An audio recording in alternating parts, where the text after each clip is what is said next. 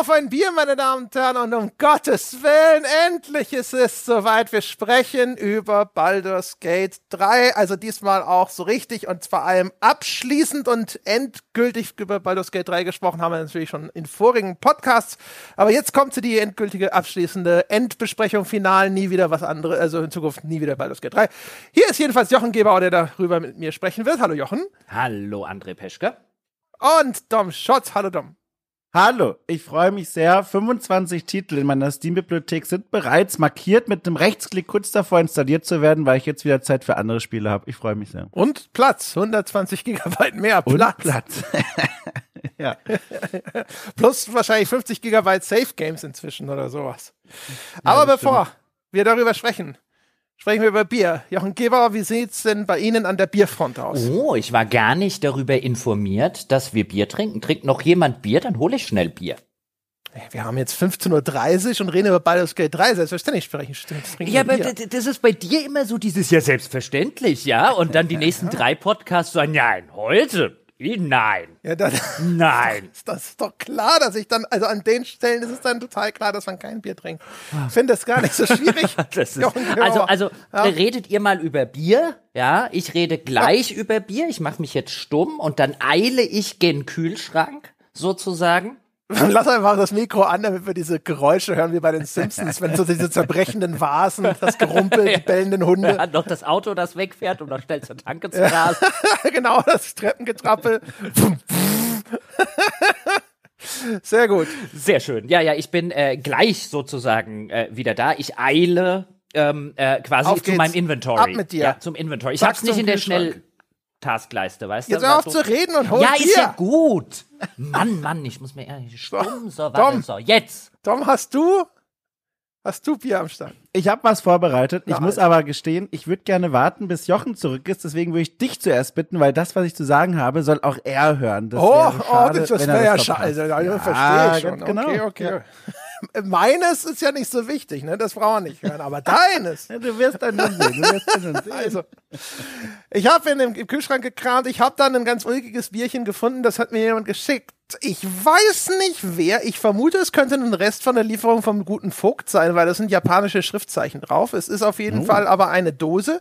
Da drauf ist ein, etwas, das für mich so südamerikanisch aussieht. So ein bisschen wie diese Dios de los Muertos Totenköpfe, die sie da irgendwie in Mexiko und weiß der Geier wo sonst noch malen. Also so eine Totenkopffratze, aber so bunt stilisiert ist da drauf. Das Ding ist ein Stone Buena Vesa Salt and Lime Lager. Ja, und das habe ich hier. Und es ist im November 22 abgelaufen. Also, oh. das heißt, äh, es wird köstlich sein. Wahrscheinlich hat es der, der 4,7% Alkohol inzwischen 10. Und das werde ich mir jetzt äh, reinpfeifen zur Feier des Tages. Nach Ablauf des Haltbarkeitsdatums beginnt ja eigentlich erst die spannende Zeit für so eine Flasche und auch für diejenige Person, die es trinkt. Die ganzen Nebeneffekte, die jetzt plötzlich freigeschaltet werden, die entfalten sich ja erst ab jetzt. Deswegen, also ich glaube nicht nur ich bin gespannt, was da jetzt mit dir passieren wird in den nächsten viereinhalb Stunden, wenn wir über Baldur's Gate sprechen. Das ist ja ich auch meine, auch. das muss man ja ganz kurz mal sagen, das ist ja auch sowas, so eine Flasche Bier zum Release zu trinken. Ja, ist ja eigentlich ein Fehler. Das ist wie bei den Spielen, ja, wie vielleicht bei so einem Baldur's Gate 3, dass man einfach dem Bier auch noch Zeit geben muss, dass es sozusagen reifen kann, ja, dass es gepatcht ja. wird. Völlig korrekt. Und das hervorragendes ja. Foreshadowing hat auch keiner mitgekriegt. Also ganz, ganz großartig. Es schmeckt äh, wie eines von diesen Tequila versetzten Bieren. Das bedeutet Scheiße. Alle Biere mit Tequila-Geschmack sind Müll und gehören eigentlich mindestens nach Den Haag. So. So, ich äh, trinke ein Becks und schäme mich nicht.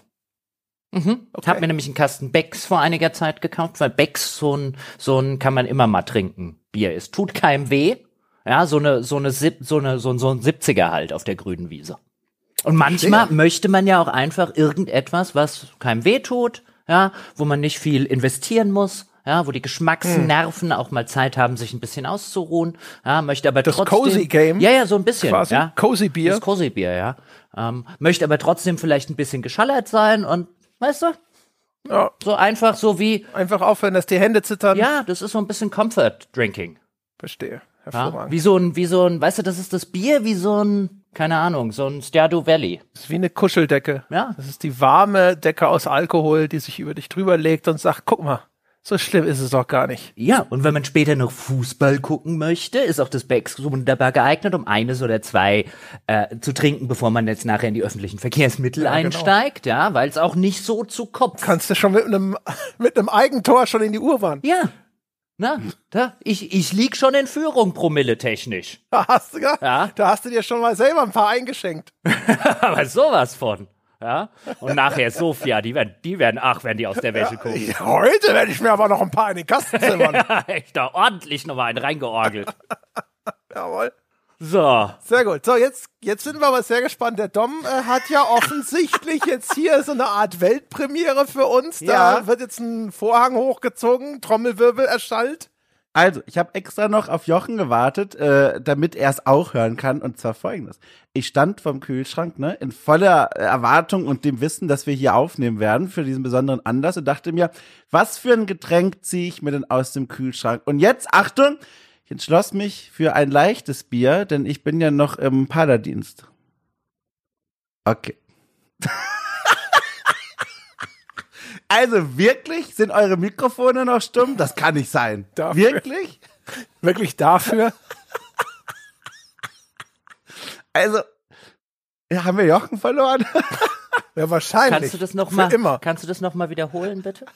Ich traue mich nicht. Es kann, es kann, ich, ich glaube einfach, dass dieser akustische Impuls, der in meinem Gehirn angekommen ist, dass der, da, da, da ist irgendwas, weißt du, falsch verdrahtet, schief gelaufen, da war vielleicht kurz out of order oder so. Bitte? Nochmal?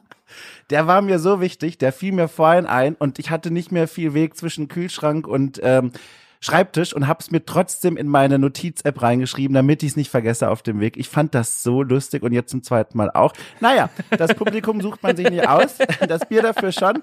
Äh, ihr habt einen Gösser, habt einen Gösser, jetzt habe ich es gesagt, ein ganz normales Radler. Äh, aber lecker. Leckeres, ach nee, Alsterwasser muss ich ja sagen. Ach, keine Ahnung. Es ist ein Gösser. Äh, passend zum Anlass, ne? Nicht zu schwer, nicht zu leicht, freue ich mich drauf. Dankeschön. Oh, jetzt hatte ich aber. Schön. Jetzt bitte einen D20 auf Humor, ja, als ja. Saving Throw.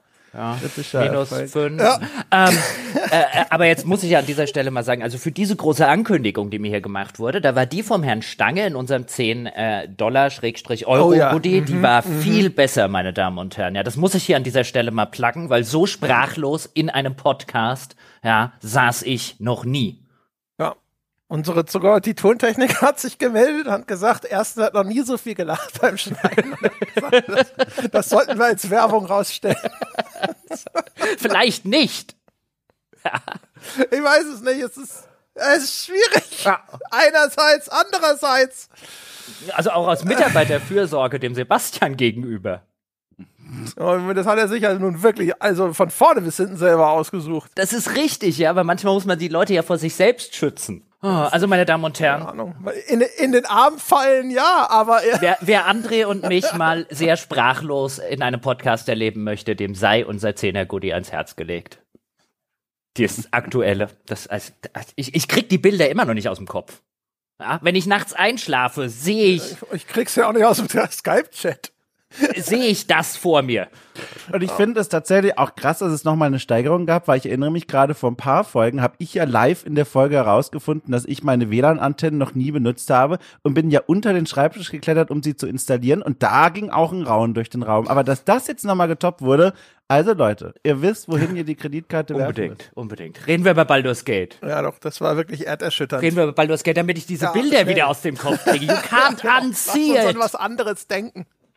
Lasst uns an was anderes denken. Also, äh, meine Damen und Herren da draußen, wenn Sie nicht zu unseren Bäckern gehören, dann sind Sie vielleicht noch neu dabei. Und dann sage ich Ihnen ganz kurz, Baldur's Gate 3 ist erschienen, das neue Spiel von Larian, den Machern von Divinity Original Sin 1 und 2. Jetzt mit der Dungeons and Dragons Lizenz, die offizielle Fortsetzung zu einem, zumindest einem, vielleicht zwei der angeblich größten Rollenspielklassiker aller Zeiten.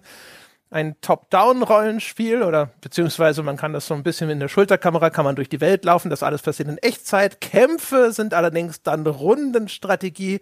Trotzdem ein Riesenerfolg, was man jetzt einem Rundenstrategiespiel nicht unbedingt immer aus dem Stand zutrauen würde. Aber eine richtig dicke Nummer, wo jetzt sogar einige spekulieren, ob das jetzt Starfield irgendwie den Wind aus den Segeln und das Wasser abgräbt und so weiter und so fort. Und wir sind heute hier, um unser Urteil zu sprechen. Ich glaube, ich bin der Einzige, aber der durch durch ist, bei dem die Endcredits über den Bildschirm geflackert sind. Die anderen Herren sind aus unterschiedlichen Gründen so ein bisschen noch auf den letzten Metern auf der Strecke geblieben, richtig?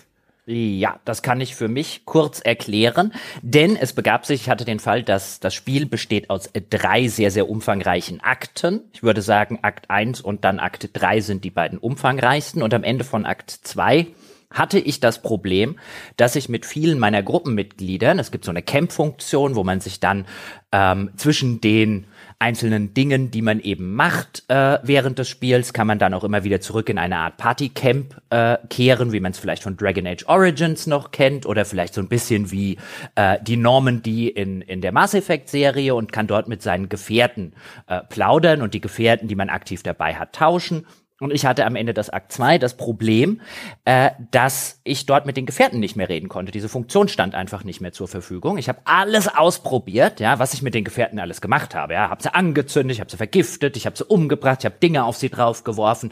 Nichts, was ich probiert habe, half. Dann kam der erste große Patch, ähm, jetzt wo wir die Folge aufnehmen am, am Vorfreitag.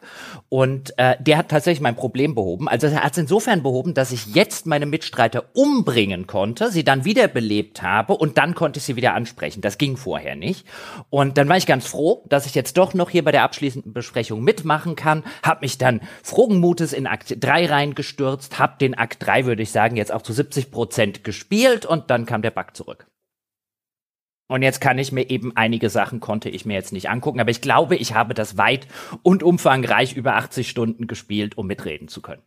Ja. Ja, ich glaube, ich bin ziemlich so weit wie Jochen auch im letzten Drittel des dritten Aktes, würde ich sagen. Bei mir äh, sind es auch technische Probleme, die mich zumindest also behindert haben, sage ich mal. Hat alles ein bisschen länger gedauert als wahrscheinlich notwendig. Vor allem, ich hatte super doll Probleme äh, mit so Dingen wie Framerate-Einbrüchen bis zu dem letzten großen Patch. Das war eine richtige Ruckelpartie. Ich habe auch natürlich die Klassiker äh, erstmal Laufwerk C freigeräumt. Einfach, das machen Leute, die keine Ahnung haben. Ich auch. Einfach mal so aus Reflex, hat nichts gebracht. Dann habe ich in den Grafikeinstellungen alles runtergedreht, dass aus Baldur's Gate 3 dann so ein Pixel-Adventure wurde. Äh, auch das nur bedingt hilfreich. Und für mich habe ich dann die, den Königsweg gefunden, äh, zu sagen, alles klar, ich spiele mal so 15 Minuten am Stück und da läuft es immer noch ganz flockig und dann fang, fängt das Spiel an, langsam zum Problem zu werden. Dann beende ich das Spiel, äh, starte neu und dann ging es wieder 15 bis 20 Minuten und macht jetzt nicht so extrem viel Spaß, aber das war eine der größeren Handbremsen. Es gab dann noch andere Dinge, Gegner in Kämpfen konnte ich nicht mehr anklicken, dann musste ich den Kampf quasi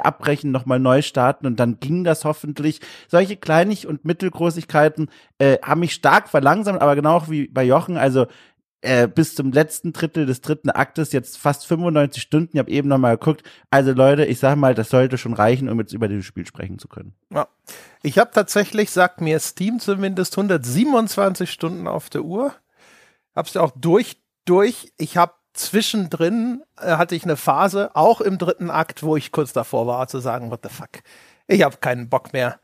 Ähm, und das ist vielleicht auch ganz gut, das direkt am Anfang zu sagen. Also das Spiel ist gerade in diesem dritten Akt äh, noch so, also jetzt kam jüngst dieser Patch, der hat bei mir auch einen Teil der Probleme behoben, aber es wirkt wirklich wie ein Spiel, wo man ehrlich sagen muss, es ist es hat schon echt einige richtig krasse Vorteile, aber ich würde davon abraten, das jetzt zu spielen. Ich würde da noch einige Monate warten und es dann spielen, wenn es wirklich fertig ist, weil es eben auch schade drum ist, weil es an sich ziemlich geil ist. Ich hatte eine ganze Reihe von unterschiedlichsten Bugs. Ich hatte äh, einen, den nenne ich jetzt einfach mal nur den You Are Found Bug. Äh, das ist, bezieht sich auf eine Game Over Sequenz. Äh, kann ich nicht mehr zu sagen, ohne jetzt hier hart direkt zu spoilern. Äh, ich hatte diese Sequenz, die kam auf einmal ständig an Stellen, wo sie überhaupt nichts verloren hatte. Und ich habe dann wirklich einige von die späteren Kämpfe sind sehr umfangreich und die dauern dann sehr sehr lange. Und die habe ich gemacht und dann kam auf einmal dieses Game Over und ich habe keine Ahnung, was das soll. Nach dem jüngsten Patch ist das dann auch nicht mehr passiert. Also ich bin mir sicher, dass das Bugs gewesen sind jetzt im Nachhinein. Ich hatte zwischendrin einen Bug, wo mein Charakter ständig als überladen wahrgenommen wurde. Ich hatte Bugs, wo ich äh, Figuren retten wollte. Dann kann man umstellen auf so einen nicht tödlichen Kampf. Die wurden mir auch als K.O. angezeigt. Die waren aber trotzdem tot und wurden dann auch wieder auf den Status tot umgestellt, wenn man sie untersucht hat. Es hat bei mir auch eine Zeitweile echt geruckelt hin und her. Quests wurden als plötzlich als erledigt abgehakt, die gar nicht erledigt waren und, und, und, und, und. Also es ist in Teilen wirklich unfertig. Auch manche Arten, wie Geschichten erzählt werden und wieder auf einmal Ereignisse passieren, wo auf einmal jemand ankommt und sagt so, ja, äh, hier willst du nicht den und den retten, der ist ja entführt und der und der ist tot und denkst du so, hä? Woher, woher weißt du das? Du bist die ganze Zeit mit mir unterwegs gewesen. Wie, wo kommt das denn jetzt auf einmal her? Wir waren eben da, denen ging es gut. Was ist das? Da ist, glaube ich, noch einiges zu tun. Und man muss dazu sagen, selbst wenn man diese Probleme jetzt nicht in dieser Form hat, wie du sie hattest, ich hatte Gott sei Dank nur diesen Quasi-Plot-Stopper ähm, und ansonsten wenig Probleme, auch wenig Framerate-Probleme, nachdem ich das Anti-Aliasing ausgeschaltet hatte. Und was ein ganz guter Tipp ist, hat bei mir sehr geholfen, den äh, Launcher von Larian ausgeschaltet habe. Ähm, über so einen Steam-Befehl kann man einfach mal danach googeln. Das hat bei mir wirklich was geholfen. Keine Ahnung, was der Launcher bei mir im Hintergrund veranstaltet hat. Ähm, das wären jetzt so meine beiden Tipps wenn jemand drunter leidet. Aber selbst wenn man darüber hinaus sehr wenige andere Bugs gehabt hat, wie ich, man merkt diesem dritten sehr umfangreichen Akt, in dem eben alles zusammenfließt, an, dass der nicht den Polish des ersten oder zweiten Aktes ähm, genossen hat. Insbesondere der, weil er auch im Early Access lange sich befunden hat, des herausragend gepolischten ersten Aktes. Und da sind halt einfach Sachen, die noch nicht fertig entwickelt wurden. Also ich hatte locker eine Handvoll Quests, bei denen man sehr deutlich merkt, dass hier noch Optionen fehlen, die eigentlich schon geplant waren dass man dort zum Beispiel äh, Questgegenstände finden oder stehlen konnte. Die haben aber die Quest nicht weitergeführt und am Ende musste man dann halt einfach alle ermorden, wenn man diese Quest aus dem Questlog rauskriegen will. Das ist auch nicht wirklich ein Bug, weil das ist einfach etwas, was quasi alle Leute haben, die diese Quest machen. Es geht nicht auf eine andere Art und Weise. Dann auch viele Kleinigkeiten, wo man denkt, hey, im vorigen Spiel, das hat das so super bis hierhin gemacht, ja, dass sich dann die, die Begleiter eingeschaltet haben, wenn eben irgendwas passiert ist, was, was äh, die jetzt auch tangiert hat. Und das passiert dann plötzlich im dritten Akt an vielen Stellen nicht mehr. Also hier merkt man einfach, der ist auch nicht fertig entwickelt, unabhängig von den Bugs. Und deswegen würde ich André komplett zustimmen. Das ist das beste Spiel, von dessen Kauf ich je abgeraten habe.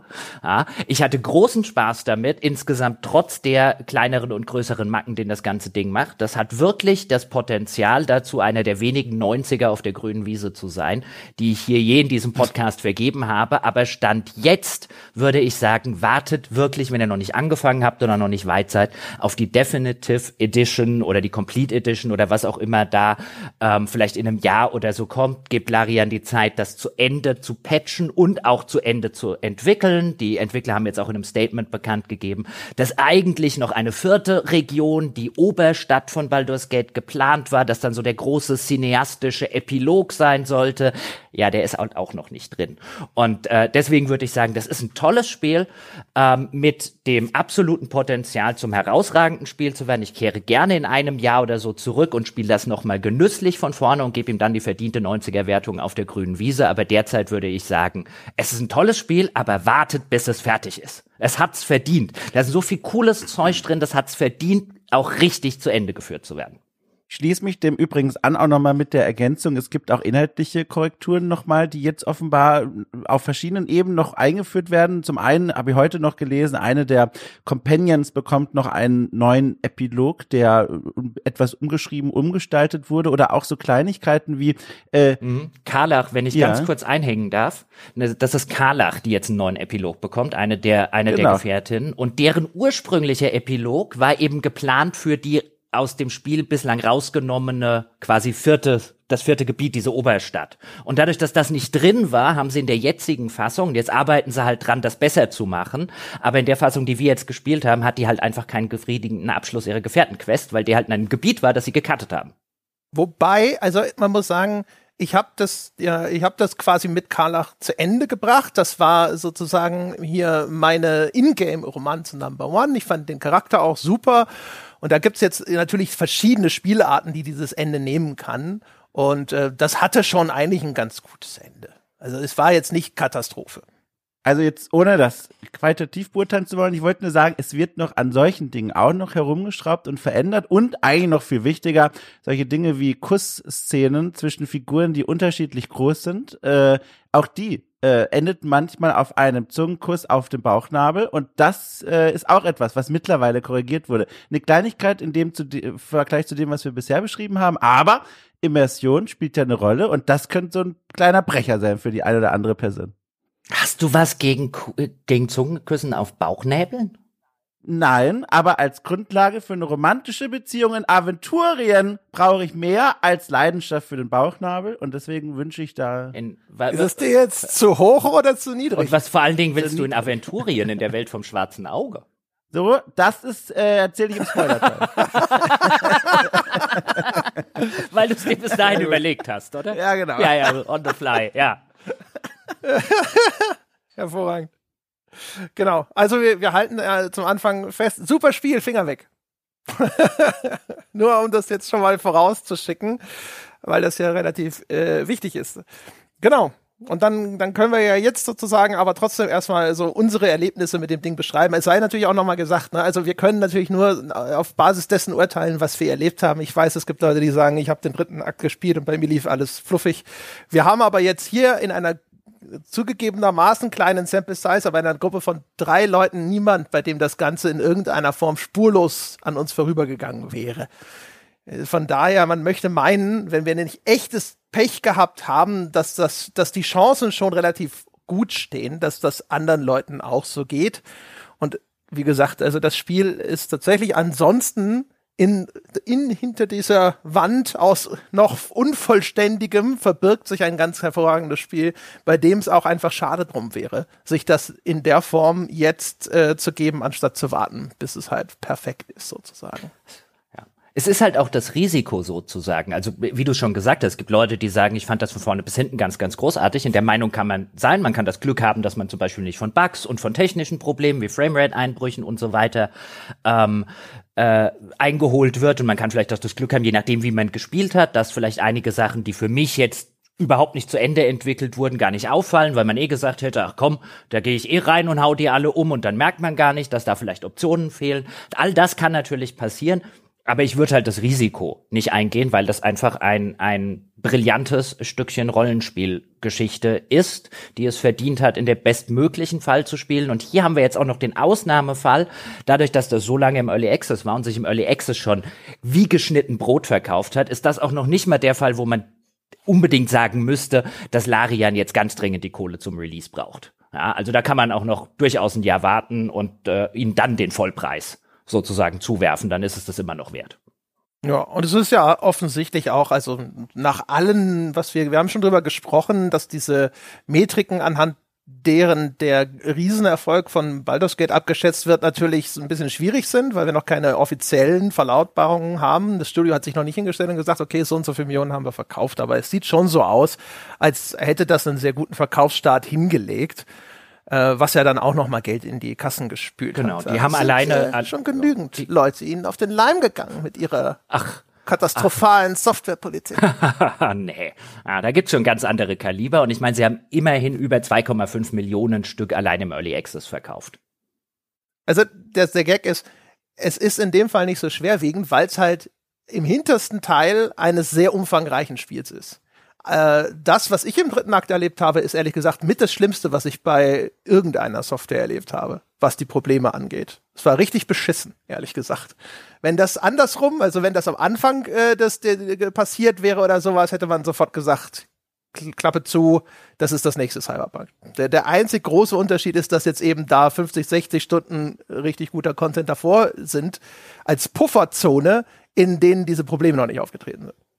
Reden wir über das Spiel selbst. Fangen wir doch einfach mal mit den ganzen Mechaniken an. Du hast es ja schon gesagt, André, es ist ein Spiel, das sich insbesondere, weil bei den ganz großen Klassikern, ja, Baldur's Gate 1 ähm, gehört auch dazu, aber Baldur's Gate 2 ist eigentlich der große oder einer der großen Rollenspielklassiker, wo man bis heute übrigens sagen würde, wenn man das jetzt spielt und es noch nicht irgendwie kennt, natürlich hat es dann Probleme von, ich glaube 2000 äh, veröffentlicht wurden, also aus heutiger Sicht sind da bestimmt viele Sachen drin, wo man sagt, uiuiui, das ist aber ein bisschen äh, äh, schwierige Kost, was das UI, das Interface, äh, die Bedienbarkeit und so weiter angeht. Man kann es immer noch gut spielen, so ist es nicht. Ähm, gibt ja auch eine Enhanced Edition, ähm, die in den Zwischenjahren rausgekommen ist. Aber das ist sicherlich eins der, würde ich sagen, größten vom Umfang her. Vom, von den schieren Orten, die man besuchen kann, zum Beispiel der schieren Masse an Quests, an Zeug, am Content, was dort drin steckt. Wahrscheinlich eins der umfangreichsten Rollenspiele aller Zeiten, das gleichzeitig zufällig auch noch echt, echt richtig gut gewesen ist. Und jetzt kommt halt der, der Nachfolger und übernimmt gewissermaßen viele dieser Qualitäten. Also wir sind mit einer Abenteuergruppe ähm, unterwegs, hier bis zu vier Leute. Wir können uns in einer Charaktererstellung unseren eigenen Charakter machen. Wir können auch einen der vorgefertigten Charaktere, die sonst unsere Begleiter wären, uns am Anfang aussuchen und sozusagen dessen individuelle Geschichte äh, und Story und Quest selbst erleben als unseren Hauptcharakter. Wir haben, wie du schon angekündigt oder gesagt hast, André, eben so diese isometrische Draufsicht, ähm, die für Rollenspiele der damaligen Zeit, Baldur's Gate, die frühen Fallouts, Arcanum, Icewind Dale, wie sie nicht alle heißen, sehr, sehr typisch waren. Mit dem großen Unterschied hier, im Gegensatz zum Vorgänger, dass wir es eben, wie du auch schon gesagt hast, mit einem runden Kampfsystem zu tun haben. Der Vorgänger hatte noch das pausierende Echtzeitsystem, das unter anderem einen Baldur's Gate 1 damals sozusagen als Genre-Standard für eine Zeit äh, etabliert hat. Und vielleicht können wir damit ja mal anfangen, weil das ist ja eins der Kernelemente des Spiels, das Kampfsystem. Ich bin ja froh, dass sie ein Rundenkampfsystem gewählt haben. Ich mochte dieses pausierbare Echtzeitsystem nie sonderlich gerne. Wie sieht es bei euch aus? André. Ja, äh, ich mochte dieses Pausiersystem noch nie. Das ist auch der Grund, warum ich Baldur's Gate 1 und 2 nie gespielt habe. Ich finde das zum Kotzen.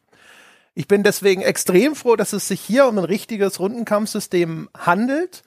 Ich muss aber sagen, und das ist jetzt so ein bisschen mit unter Vorbehalt, weil es ist jetzt schon eine Weile her, dass ich Divinity 2 gespielt habe, aber in meiner Erinnerung war das Kampfsystem von Divinity 2 erheblich besser. Ich fand, das war ein Rückschritt. Ich mag das Rundenkampfsystem von Baldur's Gate 3 nicht so gerne, insbesondere weil es so ein paar Sachen macht, die finde ich unnötig sperrig. Also zum Beispiel, dass man jetzt für jede Figur hat erstmal nur einen Aktionspunkt. Es gibt dann auch noch diese seltsame Unterteilung in Aktionen und Bonusaktionen.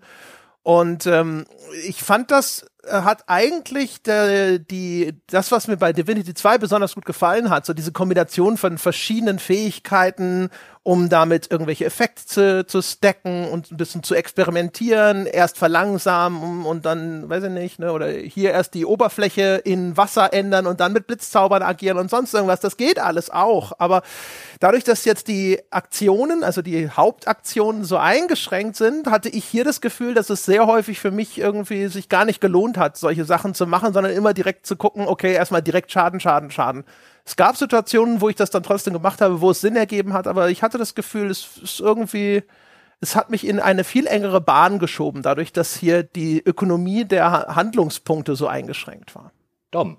Ja, also ich bin ein ganz großer Freund von diesen Rundenkampfsystemen. Ich mag es, mich an so einen Monitor dran zu setzen, erstmal T einzuläuten und dann mal zu gucken, alles klar, was haben wir denn hier alles für Funktionen? Und wenn ich da schon sage, rutscht schon so die Brille vorne auf die Nasenspitze drauf. So richtig schön entschleunigt sich da so ein bisschen durchzuarbeiten. Das kann man ja auch, das finde ich grundsätzlich alles schon mal ganz toll. Was ich gemerkt habe, ähm, apropos Sperrigkeit, ich konnte mich nie entscheiden, wie ich meine 400 Fähigkeiten und einsetzbaren Items pro Charakter eigentlich arrangieren will auf dem Bildschirm. Man hat verschiedene Möglichkeiten, das sich unten in so einer Schnellleiste, sage ich mal, die aber sehr langsam ist dafür, äh, einblenden zu lassen in drei verschiedenen Größenstufen sozusagen. Man kann die in drei verschiedenen Stufen ausklappen in den Bildschirm hinein und sich so die Items so ein bisschen anordnen. Ich war nie so richtig zufrieden, egal wie ich es gemacht habe. Wenn ich zu hoch eingeklappt habe, also sie zu weit ausgeklappt habe, habe ich das Gefühl gehabt, ich mache meinen Blick in die Spielwelt sehr klein. Wenn ich sie minimal gelassen habe, musste ich immer nach links und rechts scrollen wollen, als würde ich irgendwie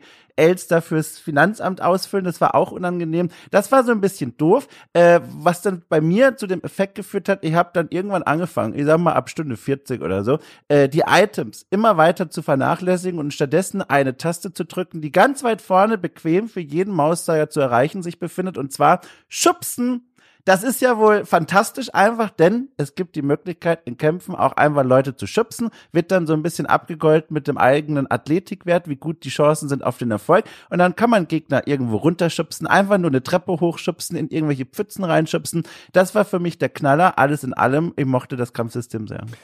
Ja, ich, also ich kann total verstehen, was André gesagt hat und auch was Sepp, äh, Sepp sage ich schon, was Dom gesagt hat, gerade was das Schubsen angeht, da kann man wirklich äh, viel Schabernack äh, damit treiben. Schubsen ist wirklich super. Schubsen ist toll.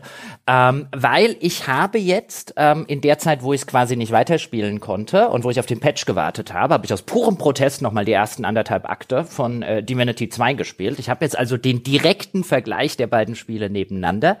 Ähm, war erstaunt, weil ich Divinity habe ich noch nie durchgespielt, Divinity 2. Äh, bislang immer nur den ersten Akt, jetzt habe ich es etwas weiter gespielt. Ähm, war mir erzählerisch sehr, sehr gut in Erinnerung und im direkten Vergleich merkt man, wie viel besser Baldur's Gate 3 erzählerisch und inszenatorisch bei den Dialogen und so weiter ist. Ähm, äh, und, und, und wie viel, wie viel tiefer es einfach reingeht in, in die Figuren, in das Lore, in die, in die Quests, in die kleinen Geschichten, die erzählt werden. Das ist doch im Vergleich eher oberflächlich, meine mit Divinity 2 natürlich auch da auf einem hohen Niveau.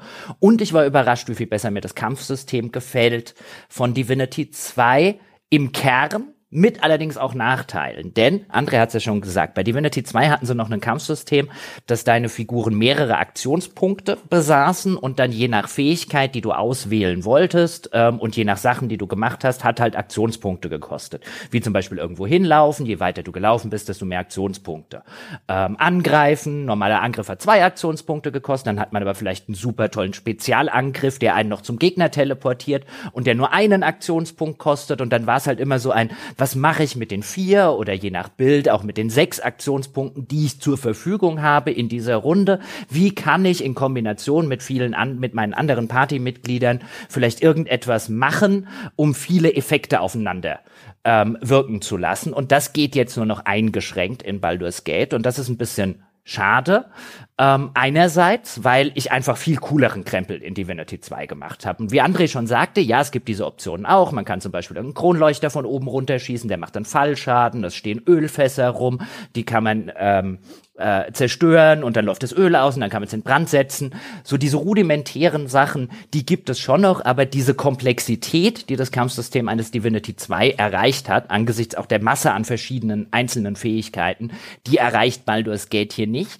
Was einerseits ein bisschen schade ist, andererseits aber auch dazu führt, wenn ich den direkten Vergleich habe, dass so 0815 Kämpfe bei Baldur's Gate 3 durchaus viel, viel schneller vorbei sind. Und da gab es Sachen wirklich in Divinity 2, wo ich gesagt habe, boah, das dauert halt wieder alles ewig, bis ich die umgebracht habe. Also es hat auch durchaus seine Vorteile. Und es ist jetzt nicht so, als sei das irgendwie ein Leichtgewicht. System. Es ist nur eher ein System, das darauf aufgebaut ist, wirklich schnell Schaden zu machen. Das ist sehr, sehr effektiv.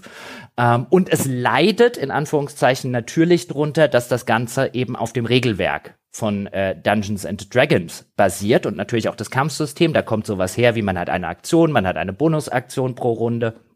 Und da kommt zum Beispiel auch sowas her, wie dass die magiebegabten Klassen, also Kleriker, Druiden, Barden, Magier, dass die die Sprüche erst lernen müssen, die sie ähm, zaubern und dann nur eine bestimmte Anzahl pro ähm, Tag gewissermaßen zur Verfügung haben. Und wenn du halt deine, keine Ahnung, drei Level 3 Zauber, die du zur Verfügung hast, äh, gezaubert hast, dann musst du erstmal wieder eine lange Rast machen, um diese, äh, diese, diese Slots wieder aufzufüllen. Und das führt natürlich dazu, dass man praktisch im Spiel halt immer mal wieder denkt, na, den hebe ich mir lieber auf, den hebe ich mir lieber auf. Und ähm, Divinity 2, das Kampfsystem, hat halt sehr, sehr schön und sehr, sehr gut das Ganze geschafft, dass ich halt mit allen mir zur Verfügung stehenden Fähigkeiten in einem Kampf halt operieren konnte konnte.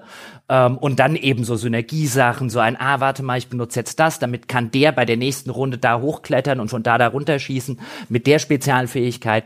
Das ist jetzt alles ein bisschen eindimensionaler geworden. Einerseits schade, andererseits dem Regelwerk geschuldet und andererseits macht es die Kämpfe schneller. Ja. Ich finde tatsächlich, in meiner Wahrnehmung habe ich es als anspruchsvoller und komplexer wahrgenommen, weil du eben genau in die Situation gebracht wirst, dass du überlegen musst, wie du es ja beschrieben hast, nehme ich jetzt wirklich die Super Genki Dama oder hebe ich mir die auf? Weil wenn ich die einsetze, weiß ich, eigentlich würde ich am liebsten danach rasten, aber womöglich bin ich im feindlichen Gebiet und darf nicht rasten. Oder wenn ich raste, muss ich ja auch da eine Nacht schlafen. Das kostet diese Nahrungsmittel, von denen hatte ich an manchen Stellen des Abenteuers nicht so viele, dass ich mir dachte, ja, gar kein Problem. Pokémon Center besuche ich gerne, ist gratis. Und sorgte dann bei mir dazu, dass die Kämpfe spannender wurden, als sie wahrscheinlich eigentlich konzipiert waren, weil ich mir dachte, nee, ich würde gerne jetzt lieber nicht den Level 5 äh, Baum-Druiden da beschwören, der mir jetzt sicherlich helfen würde, aber wer weiß, was der nächste Kampf bringt. Und habe das dann dadurch als eine sehr willkommene Herausforderung gesehen, tatsächlich. Ich fand halt, das war gerade einschränkend. Also bei mir war es kam zusätzlich hinzu, ich habe den Zauberer, Gale, den habe ich meiste Zeit stehen lassen, den mochte ich nicht. Die andere Shadowheart ist bei mir abgedampft. Das heißt, ich hatte hinterher hauptsächlich den Warlock, also Will. Und bei dem war es bei mir dann tatsächlich so, dass dann, äh, der hatte dann halt seine, weiß ich nicht, am Schluss hat er so seine drei Level 5 oder 6 Slots gehabt. Und sonst nix. So, und dann, hab, dann sitzt du so da und denkst dir so, ja, ich könnte jetzt mit dem die Bodenbeschaffenheit verändern und dadurch die Gegner verlangsamen, damit die vielleicht nicht so schnell vorwärts kommen. Oder ich benutze den Feuerball und mache allen irgendwie zwischen 8 und 48 Schaden. Und das ist fast immer die bessere Option gewesen. Es war fast immer viel besser, einfach zu sagen, ich knall in die Gegnergruppe direkt rein. Und dadurch wurden und die, die Kämpfe uniform. Und das, der Zustand, den du beschreibst, den hatte ich auch häufig, dass ich mir gedacht habe, boah, ich habe jetzt keinen Bock, wieder diese lange Raster nachzumachen. Also spare ich mir die richtigen Böller auf. Was aber dann bedeutet hat, dass ich dann halt da sitze und dann habe ich dieses, da gibt einen dieses Eldritch Blast von ihm, das benutzt keinen Zauberslot, sondern das ist einfach nur eine Aktion und dann habe ich halt einfach immer damit mit ihm draufgeschossen und habe dann halt diese einfachen Gegnergruppen weggeholfen. Und die Kämpfe wurden dadurch sehr uniform weil ich dann echt mit der gleichen Strategie immer vorgegangen bin und die hat auch immer funktioniert oder über sehr weite Strecken, ein paar Bossfights, ein paar größere Encounter. Da musste ich dann richtig nachdenken, das war dann auch cool. Aber es war in der Hinsicht, es ist viel einfacher als Divinity 2 gewesen ähm, und aber auch viel monotoner. Ist halt auch, auch viel zugänglicher um das mal einzuwerfen, weil was mir wieder ja, aufgefallen ist bei Divinity 2 ist, wie sackschwer das sehr, sehr schnell werden kann. Ins ja, ja, ja. Also gerade am Anfang vor allem, ne? Ja. Ja, also hier ist bei, also wer jetzt zum Beispiel da sitzt und sagt, ey, bei Divinity 2, ich habe ja schon in, im zweiten Kampf voll auf die Mütze gekriegt oder so, ich weiß gar nicht, wie ich das machen sollte, der wird sich hier viel besser zurechtfinden ist viel äh, einsteigerfreundlicher, insofern auch massenkompatibler. Aber dadurch, also die, die Kämpfe, das Kampfsystem war für mich unterm Strich auch äh, in Divinity 2 viel spannender. Ich habe so viele Kämpfe in der Divinity 2. Wenn ich jetzt sage, der eine Kampf, wo man auf so einer Holzplattform ist, in der Mitte und um dich rum brennt alles, weil die ganze Geschichte vorher ausgelegt war mit irgendwelchem Öl oder sonst irgendwas, werden viele sofort wissen, welchen Kampf ich meine. Und in Baldur's Gate gibt's super wenig Kämpfe, die irgendwie, wo es auch nur knapp war oder sonst irgendwas. Ich habe ein paar wirklich mal neu starten müssen, aber das meiste habe ich echt easy durchgeholzt und auch mit relativ wenig Varianz in der Strategie. Aber das kann man sicherlich auch, also mir ist es auch so gegangen, dass ich, also meine Hauptparty war die Kriegerin Leisel, die Barbarin Karlach, der äh, Dieb oder Rogue Astarion und ich dann als Barde. Ähm, das war meine effektivste Gruppe relativ schnell schon im Spiel, relativ früh schon im ersten Akt bis in den dritten Akt hinein. Ähm, einfach weil deren sozusagen was Angriffe oder auch die Nahkampf-Spezialangriffe, die man dann bekommen kann, wie zum Beispiel einen Gegner niederzuschlagen, so dass er erstmal am Boden liegt und in der nächsten Runde erstmal wieder aufstehen muss ähm, und deswegen nicht viel machen kann, die kann man halt nahezu beliebig oft benutzen in der Regel. Und da hat sich halt bei mir relativ schnell rausgestellt, dass das die bequemste und auch sehr mithin effektivste äh, Variante war, als eben mit dem Zauberer dazustehen und plötzlich keinen Feuerball mehr zu haben. Weil die Karlach oder die Laisel, die waren immer geil. Das ist ganz spannend, weil das auch so eine unterschiedliche Herangehensweise von uns, glaube ich, so ein bisschen zeigt an, an so ein Spiel. Ich habe immer dabei gehabt, äh, die Karlach, das ist auch eine Barbarin. Ich selbst habe Paladin gespielt, so eine Mischung aus äh, Heiler und ein Schwert und ein Schild habe ich auch noch in der Hand. Äh, Shadowheart, Klerikerin, Zaubererin, Supporterin und dann noch Gale, den Magier. Und bei der Beschreibung hört man schon raus, das ist jetzt kein Allrounder-Team. Da sind schon so, also da gibt es schon so ein paar Schwachpunkte äh, bei dieser Zusammensetzung, aber für mich alternativlos, weil für mich das Wichtigste war, er möchte alle meine besten Freunde und meine feste Beziehung, Klammern Karlak, dabei haben. Und dadurch habe ich es mir schwerer gemacht, aber nicht auf eine Weise, wo ich über das Spiel fluche, ist ja auch meine eigene Entscheidung, sondern für mich alternativlos, weil ich meine liebsten Buddies dabei haben will. Und dadurch waren für mich ehrlich gesagt kaum Kämpfe wirklich leicht. Also, was André gerade gesagt hat, ich sehe, woher, woher das kommt, deswegen gar kein Einwand, aber für mich war es, ist es ein schweres Spiel. Also ich das, das, das, das verstehe ich. Ist aber bei mir tatsächlich die gleiche Strategie. Ja, ich auch. Ich habe auch die Charaktere in der Party, die ich am liebsten ja. mochte mhm. und Astarion. ich, Ast Astarion ist mein Lieblingscharakter. Oh, das ist der Unterschied. Den habe ich rausgeworfen, sofort, kein Bock. Ich hatte, ich hatte tatsächlich auch die Charaktere dabei, die ich ähm, am liebsten mochte. Das waren die drei, äh, die ich am interessantesten äh, fand. Und Astarion hier, Team Astarion, sowas von, der ist so unfassbar gut vertont. Ja, der, da erweckt der Sprecher ja. die, die Figur so richtig ja. schön zum Leben. Ich, ich liebe Astarion. Ja.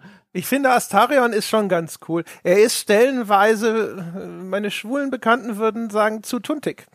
Äh, auch mit seinen Bemerkungen, so äh, I'm behind und solche Geschichten, weiß ich nicht, das fand ich ab und zu ein bisschen arg verkitscht wie die Figur, aber ansonsten ist der schon ganz cool. Es war nur, die anderen sind so wirklich so die, die meine Buddy Buddies gewesen und das Torian, der ist schon ganz cool, der ist halt auch auf jeden Fall einer der interessantesten Charaktere. Also ich hätte ihn auch, ich, ich hätte ihn ja, habe ihn ja auch nicht gegen irgendjemand anderen ausgetauscht. Die anderen mochte ich alle noch weniger meistens. Genau. Astarion, um es kurz zu erklären, ist äh, äh, von Hause aus ein Schurke und ein Vampire Spawn, wie es in der Welt von Dungeons and Dragons heißt, also gewissermaßen ein Vampir, aber ein Vampir-Sklave, der dem eigentlichen richtigen Vampir untersteht und alles tun muss, was der Vampir sagt und das schon seit ein paar hundert Jahren der Fall ist und der Obervampir, dem er sozusagen sklavisch dienen muss, der äh, finden wir relativ schnell raus, ist ein Riesenwichser und äh, foltert auch gerne mal seine Spawns und lässt sie Sachen machen, die sie gar nicht machen wollen und und und. Und durch die Geschehnisse der Handlung, zu der wir noch kommen, ist er jetzt plötzlich frei von seinem äh, früheren Herrn und Meister und er ist auch ein ziemliches Arschloch, äh, wobei man da jetzt sagen muss, aufgrund der Geschichte vielleicht halbwegs verständ verständlich, warum der mit relativ wenig Empathiefähigkeit anderen Leuten gegenüber gesegnet ist. Ähm, aber ich mochte den sehr gerne, super interessante Hintergrundgeschichte ähm, und ich hatte auch meine Buddies oder zumindest die Leute, die ich am, am liebsten, ja doch, die, die Figuren, die ich am liebsten mochte, die hatte ich auch tatsächlich immer dabei. Deswegen kann ich das total gut verstehen, was äh, die Strategie von Dom. Bei mir war es halt mhm. anscheinend so, dass ich ein bisschen Glück hatte, dass die, die ich dabei, die ich mochte, auch echt effektiv gewesen sind. Also wahrscheinlich war Astarion der am wenig effektivsten im Kampf nach mir, äh, meinem Barden, äh, aber den hatte ich halt auch fürs Schlösserknacken zum Beispiel dabei. Und was ich noch genau. sagen wollte, mein Barde und so wie ich den gespielt habe, war der echt, hat der im Kämpfen eigentlich nur Sauerstoff verbraucht. Ja, also der Bade ist eigentlich schon eine ganz coole Figur. Im Sinne davon bei Dungeons and Dragons, dass der halt ein paar eigene Zaubersprüche bekommt, ein paar aus der Magieschule äh, bekommt, dass der aber auch trotzdem noch so ein bisschen kämpfen kann, sowohl nah als auch Fernkampf.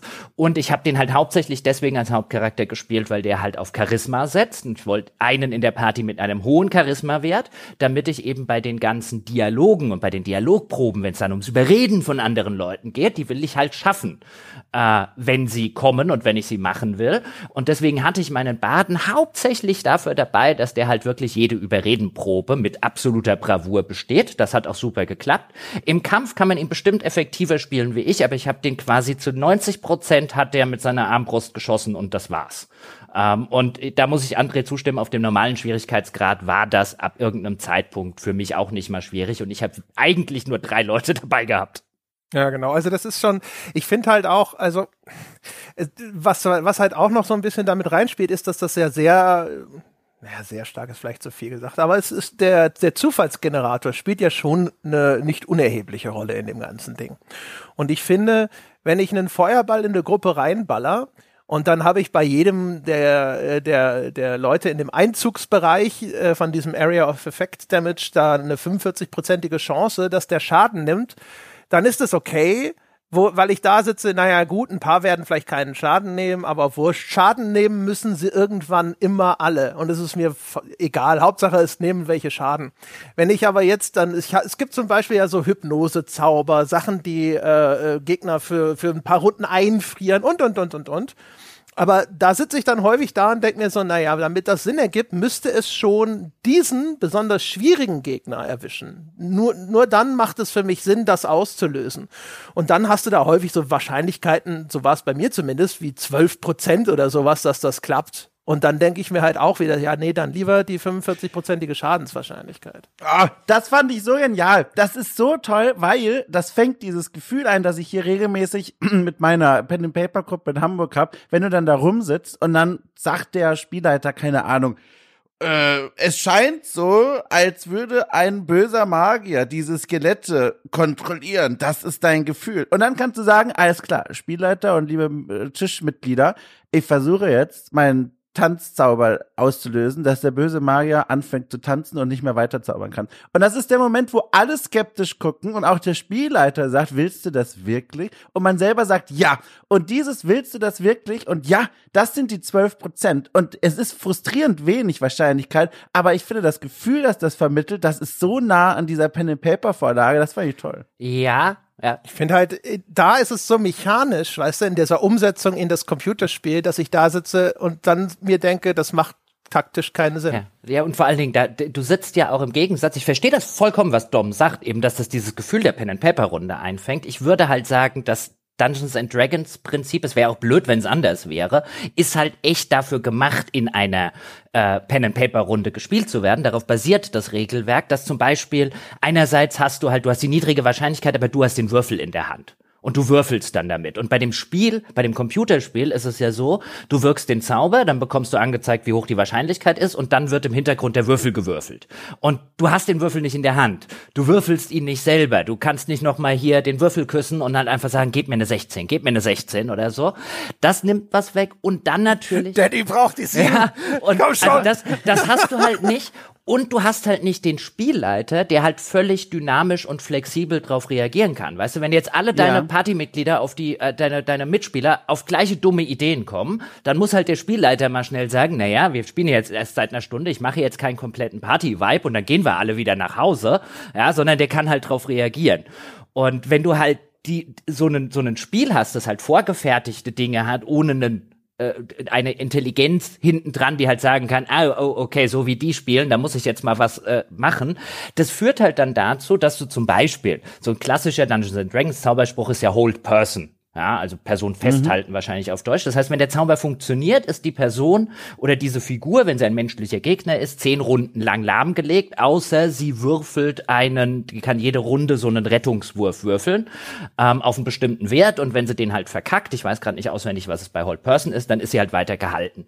Und das ist ein enorm starker Zauberspruch. Wenn du damit einen starken gegnerischen Magier lahmlegen kannst, dann ist es der Unterschied zwischen die, der Kampf ist äh, innerhalb von zwei Runden Minuten vorbei oder du wirst komplett kriegst komplett den Arsch versohlt. Und wenn du dann halt eine Wahrscheinlichkeit von 50 Prozent zum Beispiel hast, dann finde ich es in einem Computerspiel ein bisschen unbefriedigend, weil dann ist halt, weißt du, die, die, die 50 50 der Münzwurf entscheidet zwischen, ich habe keine Chance und ich gewinne das in so schneller Zeit, ohne auch nur Lebenspunkte zu verlieren. Und deswegen find, fand ich halt noch nie das Regelwerk von Dungeons and Dragons perfekt für ein Computerspiel. Ich mag die Welt, ich mag das ganze Lore, das da natürlich in fast 50 Jahren äh, entstanden ist. Das steht dem Spiel auch gut zu Gesicht. Insgesamt mag ich auch das Kampfsystem von Baldur's Gate 3. Ich würde aber sagen, so ein eigengemachtes für ein Computerspiel funktioniert in der Regel besser. Aber ich verstehe total, warum man sagt, ja, aber ich will an die Pen and Paper Runde erinnert werden.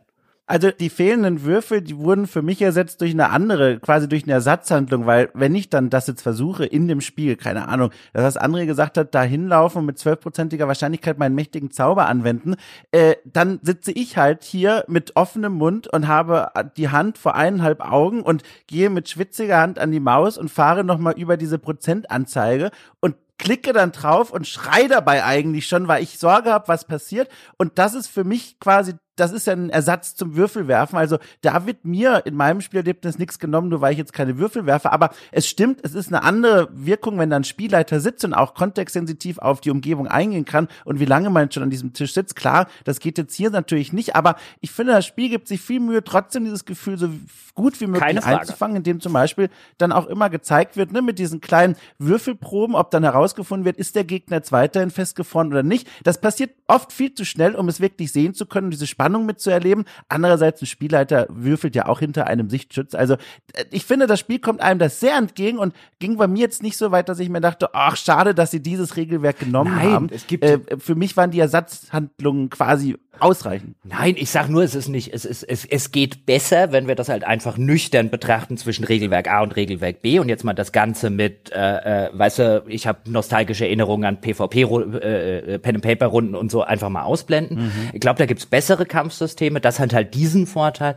und es hat natürlich auch den Vorteil, dass du einige sehr ikonische äh, Sprüche hast. Also Magier-Level äh, 6 äh, Zauberspruch. Mein Lieblingszauberspruch ist der Otto's Irresistible Dance. Du hast ihn ja vielleicht schon erwähnt. Mhm. Ja? Und wenn ja. du halt den auf einen starken Gegner, ich habe es bei einem sehr starken Zauberer, der so eine Art Zwischenboss darstellt, der auch echt schwierig werden kann, aber halt nicht, wenn er die ganze Zeit tanzt. Und der Clown muss tanzen. Ja, also für mich ist natürlich, ich habe da wenig Bezugspunkte zu. Mir ist es scheißegal, ob es eine Pen-and-Paper-Runde abbildet. Ich hätte gerne lieber ein gutes taktisches Rundenkampfsystem gehabt. Und da habe ich halt dann die ganze Zeit so ein bisschen vor mich hingekrummelt und habe gedacht, so das, nee, das ist doch Quatsch. Wo es super funktioniert hat, waren äh, die Dialog-Skill-Checks, wo dann ja, ja auch äh, Würfel zu sehen sind, die wirklich gewürfelt werden. Das ist natürlich digital, weil da macht es für mich auch so irgendwie viel mehr Sinn. Da sitze ich da und denke mir so, ja, äh, ich habe meinem Charakter gesagt so, gib dich doch bitte als hier der, der Bote von Catherick Thorm aus. Und dann sitzt mein Charakter da und sagt, ja, ich, ich bin der Bote, auf den ihr wartet. Und dann ist es für mich völlig nachvollziehbar, wenn ich dann irgendwie weiß ich nicht, mit einem W20, also einem 20-seitigen Würfel äh, mindestens eine 18 würfeln muss, damit ich mit der Scheiße durchkomme. Und wenn das dann nicht geklappt hat, habe ich mir gedacht, so, ja, okay, die Chancen waren nicht gut und es hat nicht geklappt oder umgekehrt, wenn es dann auf wunderbare Weise doch geklappt hat, habe ich gedacht, so, ach geil, wunderbar, dass ich mit der Nummer durchgekommen bin. Im, im Kampf war ich auf der Suche nach einem, einem interessanten und, und für mich irgendwie mental stimulierenden Kampfsystem und das hat mich in der Hinsicht da im Stich gelassen. Mhm. Es hat aber ja seine Momente. Also es gibt zum Beispiel einen äh, Kampf, in dem man äh, ein Rundenlimit hat, in dem man wieder zurückgekehrt sein muss an den Ausgangspunkt, ähm, weil sonst alles in die Luft fliegt. Und äh, wo man mhm. noch unter diesem Zeitdruck, ich glaube, es sind sechs Runden, die man zur Verfügung hat, auch noch möglichst viele Gefangene befreien muss. Also immer wenn das Spiel sowas gemacht hat, normal stehe ich gar nicht so auf Zeitdruck, aber hier hat super funktioniert. Immer wenn das Spiel mal sowas gemacht hat, also so die die die Wahrscheinlichkeit gegen dich, weißt du, die Odds gegen dich gesteckt, gesteckt. Dann, dann hat's richtig gut funktioniert. Dann saß ich so da und hab gedacht, hm, weißt du, wie komme ich jetzt schnell von, mhm. und dann werden plötzlich Zauber interessant, die vorher vielleicht gar nicht interessant gewesen sind. Das hätte es gerne öfter machen dürfen. Es gibt so Sachen, also es gibt äh, verschiedene Sachen. Es gibt einmal, gibt's wirklich ein paar Kämpfe, die waren anspruchsvoll und da war es dann auch echt geil. Also einer, da habe ich dann im ersten Anlauf auf die Fresse gekriegt und dann habe ich mich wirklich hingesetzt und okay, hier ist ein Choke Point, wir bleiben jetzt hier stehen, wir greifen die von hier aus an, dann kommen die alle angerannt, dann kann ich hier jetzt den, äh, gibt es insbesondere dieses, äh, wie, wie heißt das, Hunger of Hadar oder sowas, wo die dann blind werden und verlangsamt werden und Schaden nehmen, jede Runde, wie sie in diesem Sumpf stehen. Äh, äh, vorne machst, stellst du zwei Leute hin, machst da die, so ein bisschen dicht, damit die nicht durchkommen und deine schwächeren Charaktere hinten angreifen. Da hat's genau das geboten, was ich mir eigentlich immer gewünscht habe. Da war es richtig geil. Es gab ein paar super originelle Bossfights, sowohl von dem, dass du erstmal den Kniff rausfinden musstest, wie du den Boss besiegst. Es gibt einen, der ist jetzt an sich nicht so spektakulär, aber der hat einen Soundtrack, der so großartig ist. Da kriegt der Boss, gegen den du kämpfst, die, ein, eine Gesangseinlage wie so ein Disney-Bösewicht in so einem dieser mhm. Disney-Musical-Dinger. Das ist das Geilste, was ich seit Ewigkeiten gesehen habe. War fantastisch. Einfach, aber das war auf so einer inszenatorischen Ebene.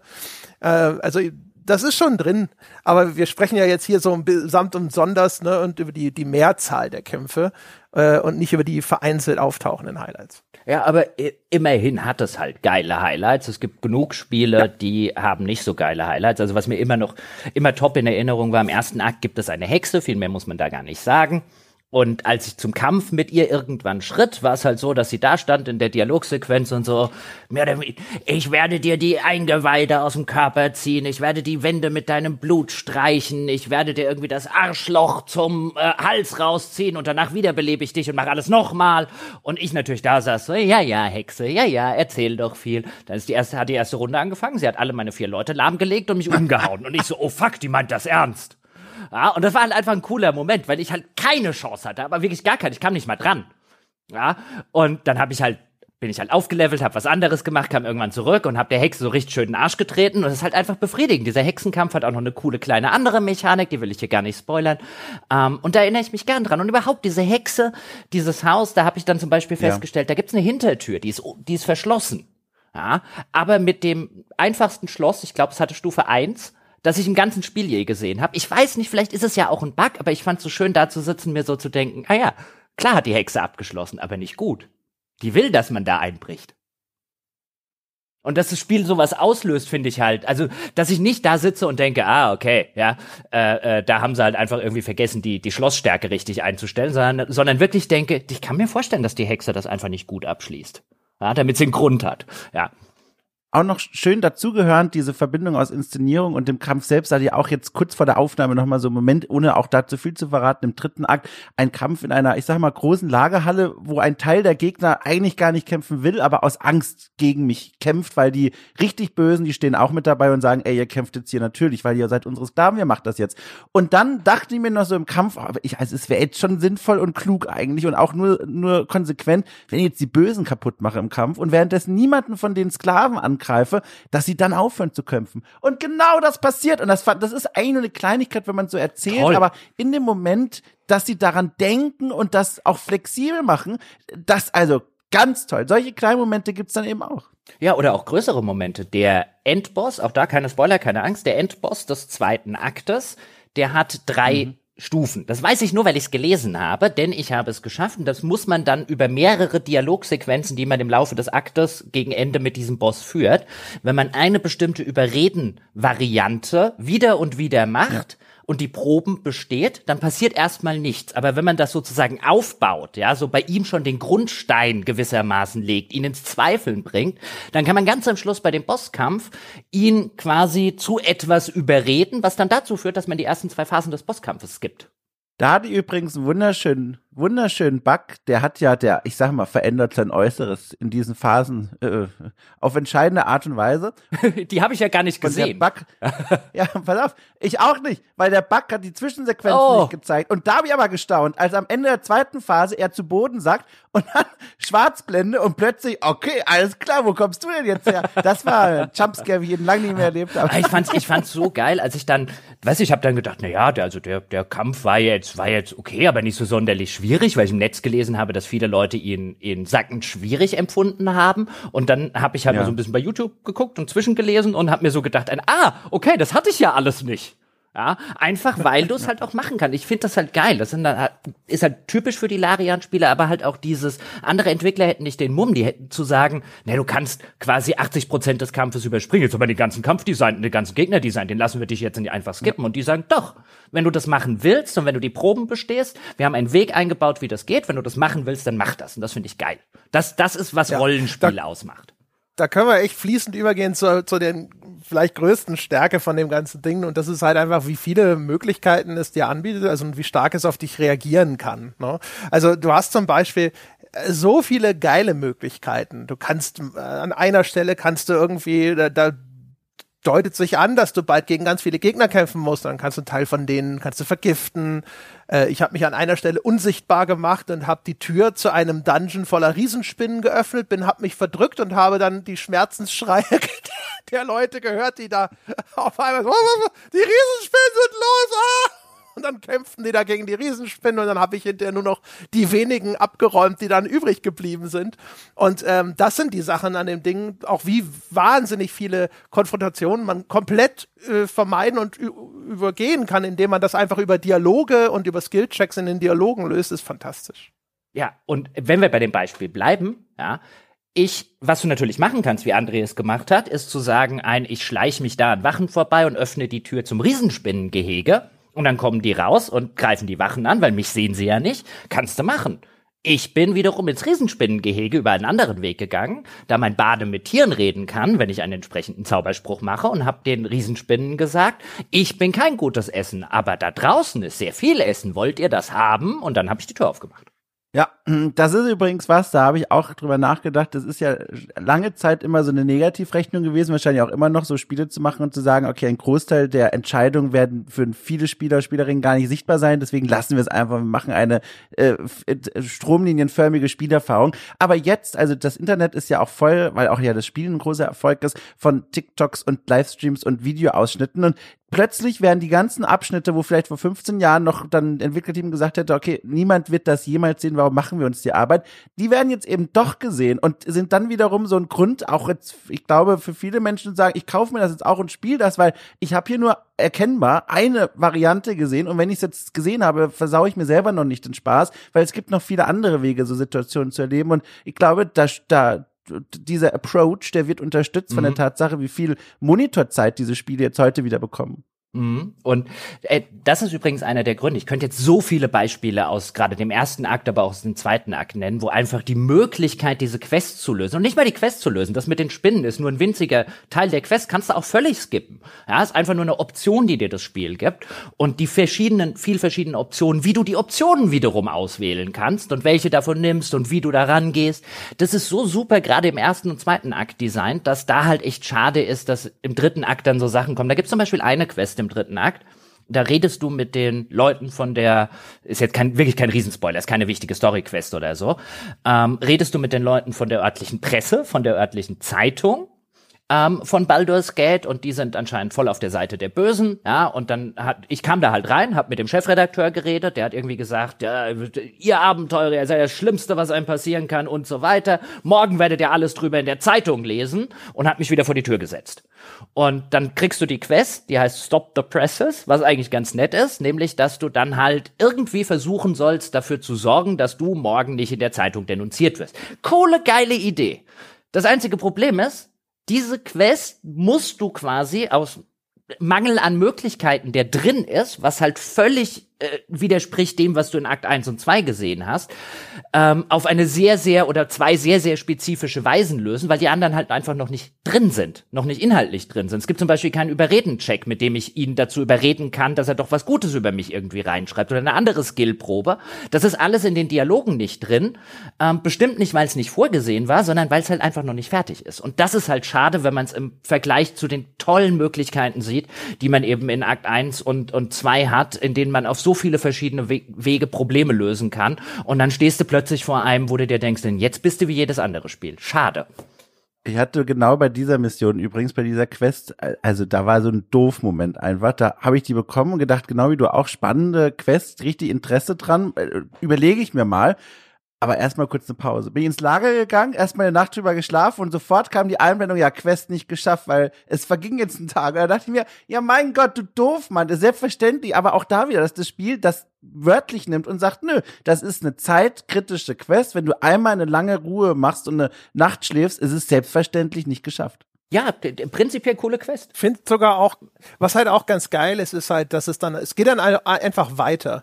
Also in ja. der Hinsicht ist es, finde ich, so ein bisschen wie die Philosophie von diesen Quantic Dream Spielen, wo ja David Cage dann auch immer gesagt hat, so, er will eigentlich gar nicht so eine Art Game, Game Over oder so, sondern es geht auch nach dem Scheitern trotzdem weiter. Nur halt irgendwie ein bisschen anders. Ne? Und das machen sie teilweise echt schön, dass sie halt sagen so, hey, äh, da hinten, der eine Typ, der ist irgendwie da und da und da ist aber irgendwie so ein Grubenunglück gerade und du musst da jetzt hin und eigentlich soll, du sollst den sowieso irgendwie umbringen, aber du kannst den ja auch überreden und was auch immer, ne? Und dann, ich bin da einfach zu spät hingegangen und dann ist der bei diesem Grubenunglück umgekommen und dann lag da aber die Leiche noch rum und ich so, ah, super, die Leiche brauche ich sowieso, weil ich sollte irgendwem den Kopf von ihm bringen und dann musste ich nur noch den Kopf mitnehmen. Ja, die Arbeit war schon für mich getan sozusagen. Ich habe jetzt natürlich Story-Content verpasst, ne? Und da muss man sich echt bei dem Spiel so ein bisschen von seinen Spielerinstinkten freimachen, weil man häufig, mhm. finde ich, immer so da sitzt, oh, da ist noch, da ist Story-Content, ja. Ich habe ja am Anfang zum Beispiel auch genau deswegen, weil ich das bei Divinity schon gelernt hatte, äh, eine relativ zentrale Gefährtin, nämlich die Liselle, ja, die hat mich irgendwie blöder angelabert, dann habe ich gedacht, ja, die bringe ich jetzt einfach um. Weil das war auch in der Handlung ja sozusagen angelegt. Ne? Also meine Figur kommt da dazu, die ist in so einem Käfig, die wird gefangen gehalten von so zwei Tieflings und sonst irgendwas und du kannst dich jetzt auf die eine oder auf die andere Seite schlagen. Ich wusste, die Figur habe ich in, in, im Intro Video des Spiels gesehen. Also die wurde mir sogar zentraler präsentiert sozusagen als alle meine anderen Gefährten, aber dann habe ich die halt erschlagen und es war auch gut. Also das Spiel hat gesagt, okay, wir machen trotzdem weiter und das ist halt echt schon einfach eine geile Nummer. Ja. Hast halt Lazel verpasst, die finde ich die, die interessanteste Charakterentwicklung des ganzen Spiels durchmacht. Aber ich kann verstehen, warum man sie gerade am Don't give a fuck! Warum man sie gerade am Anfang, äh, warum man gerade am Anfang sagt, also du, unfreundliche, oh, ja. grobe, ja, überhebliche Tussi, ja, du kannst bleiben, wo der Pfeffer wächst, aber die Befriedigung, dass das ja, geht, so, ist ich größer als alles, was mir Lizelle jemals hätte geben können. Ich find's, ich find's toll, dass es geht. Ähm, sie, die, und das, das führt halt so ein bisschen ins Erzählerische, dass sehr viele der Figuren, jetzt nicht alle, ähm, und der Partymitglieder auch eigene Geschichten und eigene Quests haben, die ähm, sehr eng teilweise mit der Hauptstory verwoben sind und auch mit Entscheidungen, die man im Ra Laufe der Hauptstory trifft. Und gerade Lae'zel ist halt wirklich, fand ich jetzt, ähm, das also jetzt unabhängig von dem, dass andere, ob André sie umgebracht hat oder nicht, das war halt eine der interessantesten Figuren, weil viele Sachen, die im Rahmen der Hauptstory passieren, halt komplett ihr Leben, ihre Identität ähm, äh, äh, berühren und ich am Ende wirklich als jemand, der halt immer so daneben stand und sie dann immer so ein bisschen dachte, so ein, ich möchte eigentlich, dass du die Richtung schiebst und dann auch immer wieder dran gearbeitet in entsprechenden Dialogen und dass ich sie am Ende dann wirklich so weit hatte, äh, gewissermaßen den, die, die, die Fehler ihres bisherigen Weges und so zu erkennen und das im Rahmen eben der Hauptstory einfach nochmal was Zusätzliches dazugegeben hat, nochmal ein bisschen mehr Tiefe, die Figur mit einbezogen, das machen sie halt wirklich relativ einmalig. Ich meine, ich liebe meine Crew aus Mass Effect ähm, und ich würde jetzt sagen, da ist jetzt keiner von denen ist Garrus, ja, aber wie die in die Tiefe der individuellen Erzählungen reingehen und die mit der Hauptstory verknüpfen, das ist wirklich absolut vorbildlich bei zumindest manchen Charakteren. Manche haben jetzt eher weniger ähm, wie jetzt wie jetzt Astarion, der hat jetzt nicht so viel mit der Hauptquest zu tun, der hat dafür eine interessante Nebenquest finde auch schön, wie die Figuren dabei währenddessen äh, auf sich selbst Bezug nehmen, also untereinander außerhalb von unserem Eingreifen. Auch sehr früh im Spiel äh, gab es eine Rivalität zwischen äh, Shadowheart und dieser dieser Lyselda, äh, und das ging so weit, dass es drohte zu eskalieren und die eine die andere abstechen wollte nachts im Lager. Also eigentlich im Safe Room, wo man nach vielen Jahren Spielgeschichte gelernt hat, hier passiert gar nichts außer speichern und auftanken. Und da musste ich dann in diesem Lager diesen Konflikt lösen und mich darum bemühen, dass die sich nicht an die Gurgel springen oder die Gruppe dauerhaft unwiederbringbar verlassen. Auch da war ich wirklich mhm. Wie diese Figuren aufeinander reagieren und natürlich auch die Klassiker, die aber auch, finde ich, so schön geschrieben sind, wenn irgendwas in der Gruppe passiert, dass oft alle dazu irgendeine Meinung haben, die auch dann darüber sprechen mit dir und Fragen stellen und, und ein NPC, der mich nach meinen Gefühlen fragt, das war auch noch nicht so oft gewesen, dass ich dann überlegen musste, wie stehe ich jetzt eigentlich zu dem, was hier gerade passiert, das ist auch sehr schön. Ja, oder wie sie einfach Entscheidungen verkomplexi äh, verkomplex, ja. äh, also komplexer machen. Komplizieren. Ähm, ja, ja, also einfach komplizierter machen. ähm, weil gerade die von mir schon angesprochene Lesel, jetzt bleibe ich bei die, ist eine Githyanki. Ähm, das ist ein spezielles Volk und eine spezielle Rasse. Ähm, ist ja da immer noch der, der Oberbegriff bis heute in der Dungeons and Dragons Welt. Die sind halt eher so ein bisschen grünlich ähm, erinnern so ganz leicht vielleicht ein bisschen auch an, an, an Orks, haben eine ganz eigene Hintergrundgeschichte, die auch mit der Hauptstory hier ein bisschen verwoben ist. Auf jeden Fall ähm, begegnet man auch im Laufe der Hauptstory ähm, durchaus äh, dem ein oder anderen dieser Githyanki. Und dann stand halt mein Charakter irgendwie an einer halbwegs wichtigen Entscheidungsposition mit eben so einem anderen Githyanki. Ja, und mein Charakter hat halt gesagt, wir machen das jetzt so und so. So will ich das haben. Und dann kommt halt Lae'zel und sagt, nee, so machen wir das unter gar keinen Umständen. Ja, und dann hast du plötzlich halt diese, dieses komplexer machen deiner Entscheidung, wo es dann plötzlich darum geht, ich würde das ja eigentlich gern so machen, aber andererseits verstehe ich ja, warum Lae'zel das so jetzt nicht machen will. Ich will die ja auch nicht verlieren. Am Ende sagt die, wenn ich mich jetzt doch so entscheide, dann mach dein Krempel alleine. Und das, das macht das Spiel halt über zwei Akte so super und auch das wird leider im dritten Akt dann. Das wollte ich gerade sagen. Das wird nach hinten raus leider sehr viel dünner. Vor allem hinten nach hinten raus, dann deine Crew, so war es zumindest bei mir, die liebt dich dann halt. Und äh, dann siehst du zwar immer noch dieses Aufpoppen, so mit Will und Karlach disapproves. Ne? Also ich habe eine Entscheidung getroffen, die schmeckt denen nicht, aber die haben mich so gern, dass das keinerlei große Auswirkungen mehr hat. Also jetzt kommt ein kleiner, absolute Nebenquest-Spoiler. Ansonsten mal drei Sekunden vorskippen. Es gibt im ersten Akt ähm, kann man ein Githyanki-Ei, also diese Githyankis, die schlüpfen aus Eiern, ja, sind also nicht wie, wie bei uns Menschen. Und eins davon kann man einem Händler verkaufen, wenn man an das Ei gelangt. Ähm, und das Resultat sieht man dann irgendwie im dritten Akt. Und bei mir war es auch so, ich musste Lae'zel überreden, dass ich dem Händler das Githyanki-Ei verkaufen konnte, weil die es für einen völligen Frevel und so weiter hielt, habe ich gerade so hinbekommen. Und dann kommen wir im dritten Akt zu dem geschlüpften Githyanki und Lae'zel hat nichts zu sagen. Nichts. Du kannst ihn mit Lae'zel ansprechen und es gibt keinen eigenen Dialog oder so. Und wo du halt einfach merkst, das haben sie in den vorigen Akten immer gemacht und hier ist es halt einfach noch nicht drin. Und das ist so schade. Ich habe äh, mein Charakter, ja, mein Charakter, ich habe ja eine Psycho-Echse gespielt, also mein, mein Charakter hatte so äh, mörderische Anwandlungen. Ne? Das ist dieses The Dark Urge, was man am Anfang auswählen kann. Das war über weite Strecken ganz wundervoll, weil ich dann zwischendrin das Problem hatte, dass mein Charakter drohte, nachts im Schlaf andere Leute im Lager zu ermorden und dagegen musste ich was tun und sowas. Das wurde dann ein bisschen abrupt dann aufgelöst, aber ist egal. Auf jeden Fall, aber es gibt eine, eine Backstory dazu zu, bei meinem Charakter. Die habe ich allen im Lager erzählt, die da noch da waren, außer Gail. Weil Gail dachte ich immer so, ich weiß nicht so recht, am Ende ist der dann zickig, weiß ich nicht, dem sage ich das nicht. Und dann äh, kamen wir irgendwann an einem Punkt in der Haupthandlung, wo vor Gail, der war in der Party mit dabei, jemand lang und breit genau das ausbreitet. Er ihm jetzt also eine wirklich, eine, erschütternde Wahrheit über meinen Charakter eröffnet wird, ja, von dem er jetzt auf einmal erfährt, ne, was alle anderen schon vor ihm wussten, was ich ihm die ganze Zeit verschwiegen habe. Und dann kam ich zurück ins Lager und rannte direkt zu Gail, weil ich sehen wollte, äh, was denn jetzt der Dialog ist, aber es gab keinen. Null keine Reaktion. Und das war enttäuschend, weil das war was, das hätte das, das wäre dem Spiel im ersten Akt nicht passiert. Hm.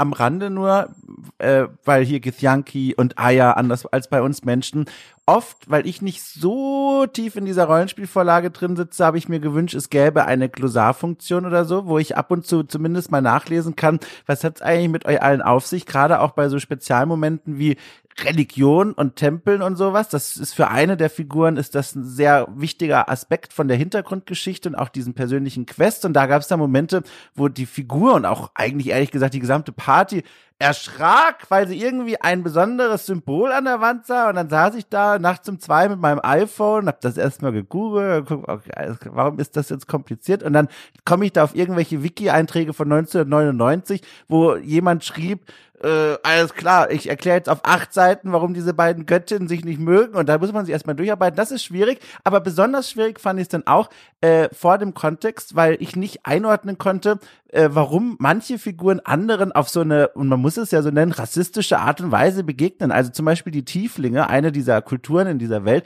äh, die, die kämpfen mit ganz viel Vorurteilen und so weiter. Die werden rassistisch behandelt. Selbst einige sprechende Tiere hassen Tieflinge, wenn sie die sehen. Die sehen aus wie so kleine Teufelchen. Und das Spiel erklärt an wenigen Punkten, äh, mir ehrlich gesagt gar nicht, wo ich es gesehen habe, warum, also worin fußt dieser Rassismus? Und der ist angelegt in der Spielwelt und das ist auch für sich erstmal ein spannendes Thema für so ein Spiel, könnt ihr gerne machen und so, aber Neulinge in dieser Welt wie ich, äh, es fiel so ein bisschen, es fehlte so ein bisschen das Auffangbecken, das mir zumindest erklärt, what's the deal? Also warum seid ihr alle so Rassisten mir gegenüber? Äh, und, und das waren so Momente, wo ich mir dachte, es wäre schön, wenn irgendwo die Welt so ein kleines Auffangbecken mir anbietet. Ja, vor allen Dingen, weil sie ja schon angelegt haben, die Methode, um dieses Problem zu lösen. Und sie lösen es da einfach nicht, was vielleicht auch Zeitgründe da wieder hatte, denn du findest ja wirklich viele Bücher in der Spielwelt und Schriftrollen ja, genau. und Zeug. Ja, ja? Mhm. und wo du dir sagst, warum liegt dahinter nicht, wenn das auftritt, ein Buch über Tieflinge, das dir halt mal kurz erklärt, warum ja. da, wo da die Problematik herkommt für die Leute, die nicht in dem Universum stehen. Da liegt vielleicht ein Buch über Tieflinge, aber dem steht nichts Interessantes in der Hinsicht ähm, irgendwie drin. Überhaupt da gibt's ja wirklich viele Momente, wo ich jetzt ein bisschen profitiere, dass ich wahrscheinlich ein bisschen stärker in der Lore stecke, aber jetzt auch nicht ganz tief. Dann laufe ich irgendwo rum und dann heißt es irgendwie, oh, der hat ja einen Schrein für Mirkul gebaut. Und ich so, wer war doch gleich Mirkul? Und alle bei, und bei mir in der Party sind so, also nein, das geht ja gar nicht.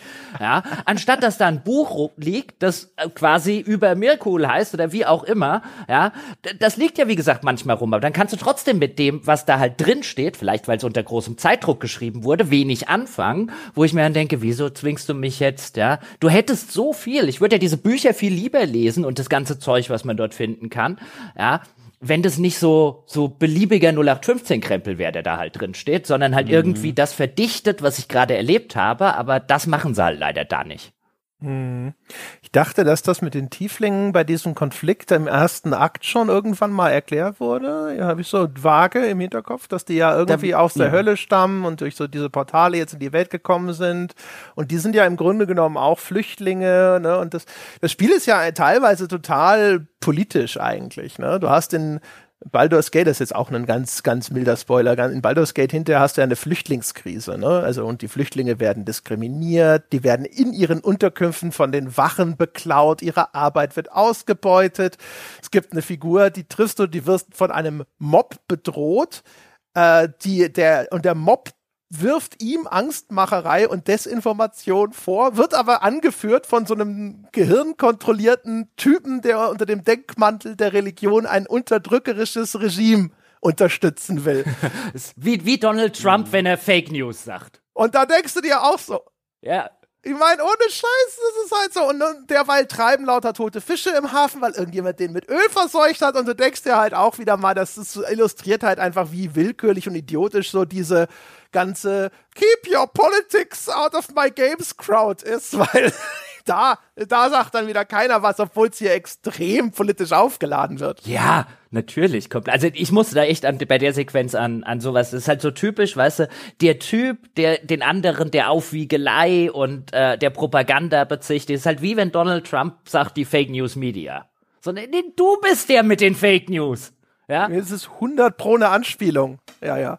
Es ist 1000 Prozent genau auf, auf, wenn nicht auf Trump persönlich, dann aber auf das Verhalten der Rechten in der USA gemünzt. Also ganz klar fand das wirklich, also bin, fand da auch sehr angetan von, dass das so auch ganz, also Spiele sind immer politisch, aber dass ja auch ganz explizit diese Themen angesprochen und formuliert werden und ausformuliert werden, fand ich ganz toll und auch an anderer Stelle, auch Kleinigkeit nur in der Menge der Worte, die ich sprechen werde, aber ich will es unbedingt noch mal kurz nennen, äh, auch an anderen Stellen, dass das eine Rollenspielwelt ist, die sich sehr modern und zeitgemäß anfühlt, also beginnt einfach schon darin, dass ich Frauen einen Bart geben kann. Wen stört's? Niemanden kannst du einfach machen im Charaktereditor oder auch, und da ist ein Spiel wie The Witcher immer immer noch ein großes Negativbeispiel. Die Welt ist halt nicht einfach nur weiß, sondern es sind viele Kulturen unterwegs, nicht nur die Fantasy-Kreaturen, sondern auch Menschen. Es gibt schwarze Menschen, es gibt asiatisch aussehende Menschen und das ist es ist einfach schön, das wird auch nicht weiter thematisiert, das ist einfach eine Eigenheit dieser Welt und das wird als gegeben hingestellt. Und dann schließlich noch wie Sex Positive, also fast schon Hyper Sex Positive, alle Companions sind, äh, die alle irgendwie auf dir herumreiten möchten, früher oder später. Äh, das habe ich einfach als so ein sehr angenehmes Grundrauschen wahrgenommen, dass das Spiel auf eine Weise sich sehr modern anfühlt. Das war ich sehr schön. Das wäre. Die Sex Positivity fand ich peinlich. Die Art und Weise, wie sich alle, alle, alle, alle Gefährten dir an den Hals werfen, ja, äh, fand ich, also, also wirklich nervig. Wir hatten das in der früheren Folge schon mal, dass es eher so ein mhm. Belästigungssimulator ist. Ähm, äh, naja, also nicht überall. Also, ne, wir reden da also ich fand es extrem. Also ich, fa ich fand es extrem. Ich fand es auch, dass das hat auch so ein paar Klischees. Ne? Also ich bin die ganzen Gefährten sind alle so verwundete Seelen und ich bin der Balsam. Ich bin derjenige, der ihren zerstörten Existenzen durch Liebe eine neue äh, Bedeutung gibt und sonst irgendwas. Da werden schon sehr viele so Romantik-Klischees irgendwie aus der Schublade gekramt. Ähm, äh, das ist jetzt nicht übermäßig schlimm, aber die Art und Weise, wie halt irgendwie jede einzelne Figur, die in deiner Party ist, sich sehr schnell äh, bereit zeigt, mit dir ein paar kleine äh, Abenteuer im Heuboden zu erleben, fand ich eher peinlich. Äh, ja, ich stimme euch beiden zu. In, insofern, dass ich erstmal dieses ganze ähm, dass sich die Companions, und das erstreckt sich ja nicht nur auf die Companions, ähm, dass mhm. da keiner irgendwie, weißt du, ob du jetzt Männlein, Weiblein bist, ob du unterschiedlichen äh, Fantasy-Rassen oder so angehörst, weißt du, diese Sache, dass da gar keine, ähm, dass da, dass da einfach gar kein, dass es gar nicht erst thematisiert wird, sondern hey, wenn ihr beide Sex haben wollt, dann habt ihr beide Sex und so. Das finde ich sehr positiv. Aber ich bin auch bei André, vielleicht ging mir das in meinem Durchgang halt auch, äh, ist es mir über Gebühr, aber dass wirklich jeder und nicht nur alle meine Companions, zwar alle, durch die Bank weg, schon nach gefühlt zehn Minuten kamen die ersten. Wirklich alle bis hin dann zu, zu Nebenfiguren, die auch irgendwann bei mir im Camp rumstehen. Alle, alle der Meinung waren, ich hätte ihnen das Signal zum Knattern gegeben. Es wäre mein größter inhaltlicher Kritikpunkt an dem Spiel, abseits von den, von den Bugs und Unfertigkeiten, weil ich unter dem Strich eine nicht nur sehr infantilen Umgang mit Sexualität erlebt habe, ähm, sondern auch einen besorgniserregenden. Da kann es natürlich auch der Fall sein, dass das noch nicht zu Ende entwickelt wurde, dass da hinter den Kulissen ein paar Flex falsch gesetzt sind und so weiter. Aber das Spiel, wie ich es jetzt bekommen habe, wenn ich das bewerten müsste, finde ich das ein besorgniserregende äh, Darstellung von was äh, was legitimiert sexuelle Attraktivität und sexuelle Avancen, ähm, weil das halt wirklich ist, dass Leute ob jetzt in der Party oder auch nicht in der Party, ja, zu denen ich einfach nur nett war und zu denen ich nur nette Dinge gemacht habe, ihnen vielleicht zugehört habe ähm, oder die gefragt haben, ob ich zu irgendwas begleite, wo sie nicht alleine hinwollen, die das alle unisono als Aufforderung zum Sex verstanden haben. Und ähm, ich finde das finde das etwas problematisch, was das Spiel hier tut. Das geht so weit, auch da will ich jetzt nicht spoilern, aber es gibt eine wichtige Figur im Rahmen des Spiels, es gibt viele wichtige Figuren im Rahmen des Spiels, ähm, äh, die einen auch relativ lange begleiten und in Baldur's Gate kann man dann ihren ehemaligen Unterschlupf finden. Und dann bekommst du sogar, wenn du in der Nähe davon bist, automatisch die Quest, geh doch da mal gucken. Und dann bin ich da mal gucken gegangen. Und dann habe ich äh, von dieser Figur ähm, halt irgendwelche älteren Sachen gefunden, zum Beispiel das Rezept für ihre Lieblingssuppe. Und das war für die Figur in der nächsten Nacht, die ich gemacht habe, der Grund, halbnackt neben mir zu sitzen und mehr oder weniger zu sagen Sex, weil du hast doch, weißt du, ich finde, wir sind uns so nahe gekommen, jetzt dadurch, dass du mein Rezept für die Lieblingssuppe gefunden hast, ähm, dass ich jetzt echt gedacht habe, uns beiden geht was. Und das, das zieht sich halt wie ein roter Faden durch jede dieser Beziehungen oder Pseudo-Beziehungen durch. Das finde ich halt echt, also weißt du, unter dem unter dem Hinblick, was halt auch in der Realität dort draußen äh, passiert, wie häufig halt vielleicht auch gerade Männer ähm, äh, Signale sich einbilden oder einfach völlig falsch verstehen. Ich finde das, finde das problematisch, wie das Spiel mit, damit umgeht, dass irgendwie jeder, ähm, jeder, jeder jeder, ja, jeder kleine Hinweis auf ein, du bist mir nicht egal, ich finde dich eigentlich interessant, sofort zu Bumsen umgedeutet wird. Ja, wir hatten es in der früheren Folge, dass es einen in die Lage einer attraktiven Frau versetzt. Ja, also dass, dass äh, wenn wenn Gail, weißt du, wenn du dem sagst, ja, er zeigt mir einen Zaubertrick, dass das für ihn so, okay, okay, es läuft was. Und er so, nein, nein, ich wollte nur, ich habe nur gesagt, ich mach das mit. Und Will, ich habe gesagt, ich tanz mit dir. Punkt. Ja, tanzen ist einfach nur Freizeitbeschäftigung, um Gottes Willen. Zurück in dein Zelt wird dir halt zumindest immer die Möglichkeit auch gegeben, dich wieder aus der Situation rauszuziehen, ohne dass dir dann etwas passiert oder so, was dann der. Aber das ist unangenehm. Ja, das natürlich nicht, aber dann, dann schleichen die da so von dann, so, oh, es tut mir leid. Aber weißt du, das. Habe ich das wohl falsch? Ich, so, ja, hast du. Ich, ich will, sorry, wenn ich auch nochmal unterbreche kurz, Dom, aber genau das ist das, was mich stört. Ich meine, ich will mich natürlich jetzt nicht vergleichen mit irgendwie einer Frau in der Realität, ja, aber aufgrund dessen, was ich gemacht habe, sollte ich mich nicht in der Situation befinden, dass ich dann jemandem sagen muss, nee, nee, ich will leider nichts von dir, troll dich. Derjenige oder diejenige sollte das nicht als Aufforderung verstanden haben. Das ist ja auch ein gesellschaftliches Problem, was wir haben. Da geht das Spiel halt extrem infantil mit um, finde ich. Was? Ich weiß nicht. Ich glaube, das ist nicht ein Punkt, wo ich die Kritik an dem Spiel ansetzen würde. Es bildet ja auf eine Weise die Welt ab, wie wir sie ja leider kennen und gibt uns dann aber die Möglichkeiten, uns da rauszuziehen. Ich finde, das ist nichts, wo ich jetzt sagen würde, also das ist besorgniserregend, weil hier eine falsche Message vermittelt wird, weil du kannst ja immer die Situation auflösen. Klar, das ist unangenehm, aber gibt auch genug andere Szenen, wenn ich an Karlak zum Beispiel denke, wo du erstmal datest. Also da fragt sie ja sogar danach erstmal, also ein klassisches Date bei mir zu machen nicht. oder Shadowheart. Nee, bei mir auch nicht. Okay, dann gibt's da unterschiedliche. Ah, ah. Das ist ja schön, da, reden wir das, ja Da kam das Date nach Genau, wir hatten unser erstes Date hatten wir nach heißem Karlach 6. Oder Shadowheart, die sich auch erstmal mit mir zumindest einen Abend genommen hat, wo nur Wein getrunken wurde und das war's, da lief gar nichts. Ähm, also es gibt ja dann auch diese anderen Nuancen.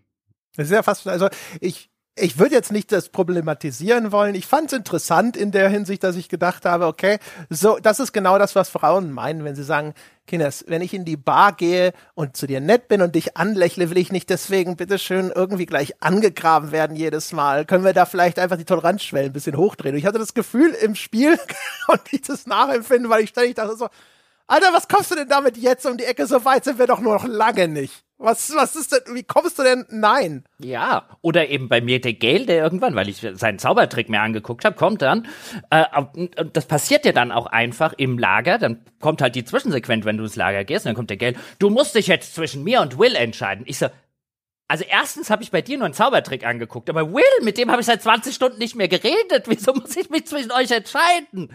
Ja, und dann ist die Sequenz rum Ja, und dann kommt gleich der, dann kommt gleich der Astarion angewackelt und fragt, ob wir jetzt mal wieder ein Nümmerchen schieben können. Ich hatte teilweise, bin ich ins Camp gekommen und ich hatte hintereinander, die standen quasi Schlange, fünf Leute, die mit mir bumsen wollten.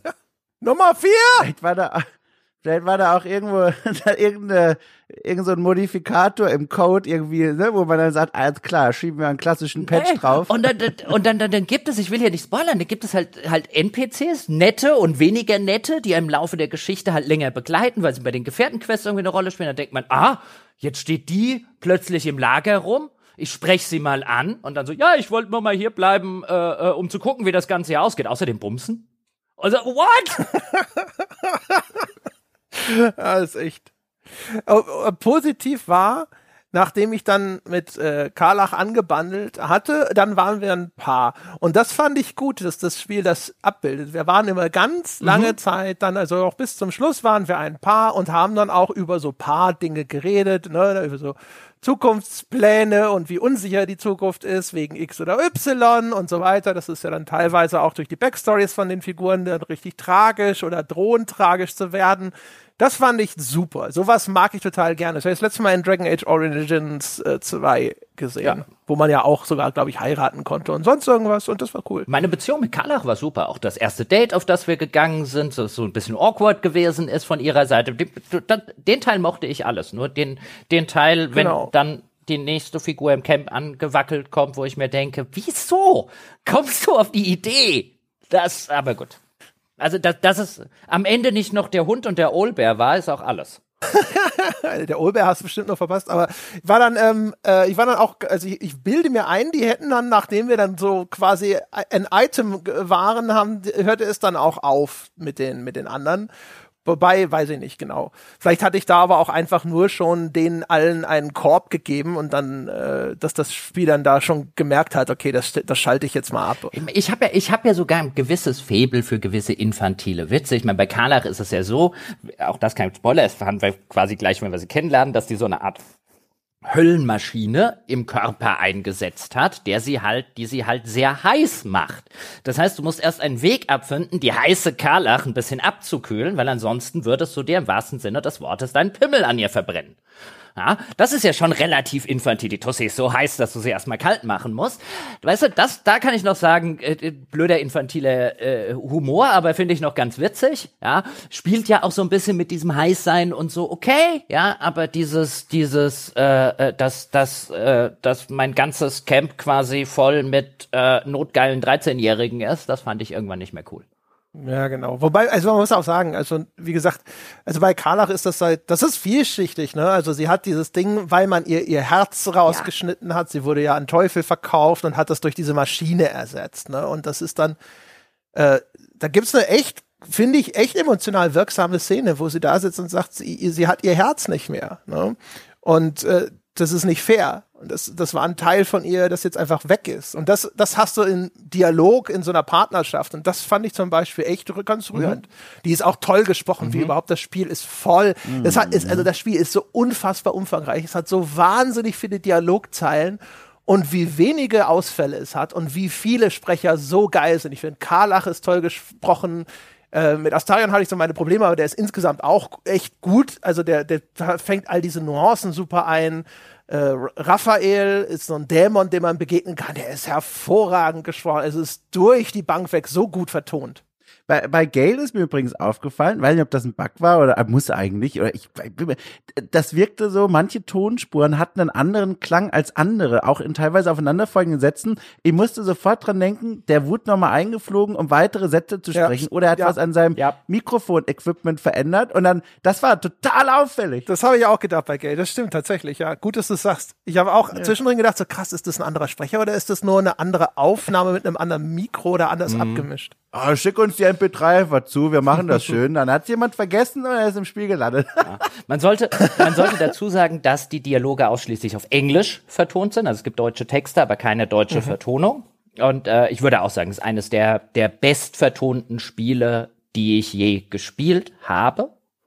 Ähm, es, ich finde, was ich seltsam empfunden habe, natürlich auf einem hohen Niveau jetzt, ich will nicht sagen, dass diese Sprecher schlecht sind, aber dass sie gerade bei einigen der zentralen Bösewichte, die fallen, finde ich, merklich ab. Das fand ich ein bisschen schade. Also gerade die, die vielleicht noch ein bisschen äh, negatives Charisma hätten vertragen können, halt durch einen herausragenden Sprecher, da saß ich dann immer davor und dachte mir, du bist jetzt der vergleichsweise langweiligste Sprecher, den ich seit langem gehört habe. Also das äh, als zumindest angebracht, weil mir das halt aufgefallen ist, als also der Gortesh zum Beispiel, der ist halt einfach der ist als Figur, mhm. fand ich schon nicht, also kein Spoiler, Sie werden es dann wissen, wenn Sie weit genug Spiel haben, ansonsten nicht, einer der zentralen Widerstreiter. Ähm, der ist als Figur fand ich den schon nicht so sonderlich interessant. Der Sprecher ist halt ein, der, der ist nicht schlecht, ja, aber der holt halt nicht wie ein Astarion jetzt vielleicht ähm, noch das Maximale raus. Ja, das stimmt. Also der, der ist garantiert nicht jetzt nicht die, die absolute Krönung. Das ist schon wahr. Aber es ist halt echt, also wenn man mal sich vor Augen führt, also auch durch die all diese Verästelungen, ne, durch die unterschiedlichen Entscheidungen, auf die das Spiel reagiert, also was die eine Masse haben müssen an, an Tonaufnahmen und nicht nur das, ich finde, klar, ähm, das ist jetzt kein Last of Us ne, mit Performance Capturing, ähm, aber dafür, dass auch, auch da wieder, dass sie eine solche Masse an so diesen Ingame-Cutscenes bewältigen müssen, ähm, ist das sogar ganz gut animiert, wo man das Gefühl hat, so ja, da ist eine gewisse Performance dabei, die jetzt auch auf diesen Dialog angepasst ist und es ist nicht einfach nur die dritte Standardanimation von links, die jetzt einfach nochmal durchgenudelt wird. Mhm, mh. Ich habe da übrigens, das fällt mir gerade bei der Gelegenheit an, oh, das ist natürlich jetzt wieder schon weit weg genug gebröckelt, um das jetzt noch richtig toll zu erzählen, aber ich erinnere mich, dass viele der Figuren der NPCs, die so rumlaufen, auch in den großen Arealen in Städten und so weiter, dass die, äh, dass da sehr viel gemotion captured wurde und versucht wurde, viele Individualbewegungen einzufangen. Das ist das alles an Substanz, was ich jetzt gerade dazu bringen kann, weil ich habe schon vieles wieder davon vergessen. Irgendwo gab es einen Artikel dazu, keine Ahnung, aber alles in allem, man sieht es. Es ist, wenn man durch die großen Areale durchläuft, durch die Städte, durch die Festungen, durch die Dörfer und da ist viel Bewegung, das fühlt sich alles sehr organisch an. man hat wirklich das Gefühl, man stolpert hier gerade so durch äh, und es wirkt authentisch, lebensecht. Wie übrigens, oh Gott, wenn wir da übrigens sind, kann ich mal kurz sagen, wie übrigens die ganzen Areale per se. Ich habe mir das mal angeguckt. Ich bin ja ein großer Sucker für, um in der Sprache von Baldur's Gate 3 und den Sexszenen zu sprechen.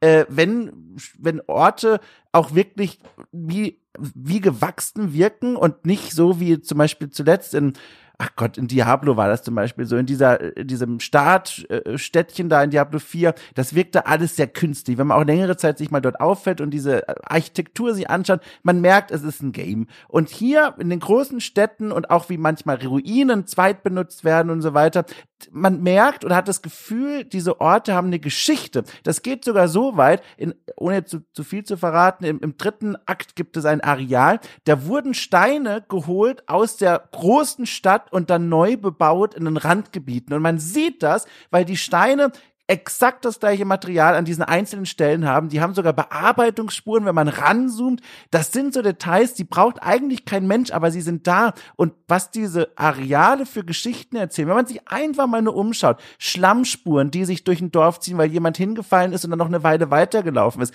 Da ist keine Quest dran geknüpft, sondern einfach nur, das ist Setdesign. Das ist so beeindruckend, dieses Auge für das, fürs Detail, was diese Umgebungen angeht. Das möchte ich auch noch mhm. mal kurz hervorheben. Also es macht einfach Spaß Spaß, sich auch umzuschauen. Guter, guter Aspekt. Ich wollte noch zu den Dialogen und zur Inszenierung sagen, man merkt halt diesen gewaltigen Unterschied, den das auch atmosphärisch macht, wenn man jetzt Divinity 2, das Vorgängerspiel, direkt dagegen hält, wo halt die Dialoge noch stattgefunden haben. Auch da waren sie dann äh, voll vertont und auch nicht schlecht voll vertont, will ich auch nicht sagen. Gutes Niveau, jetzt noch mal eine Schippe draufgelegt.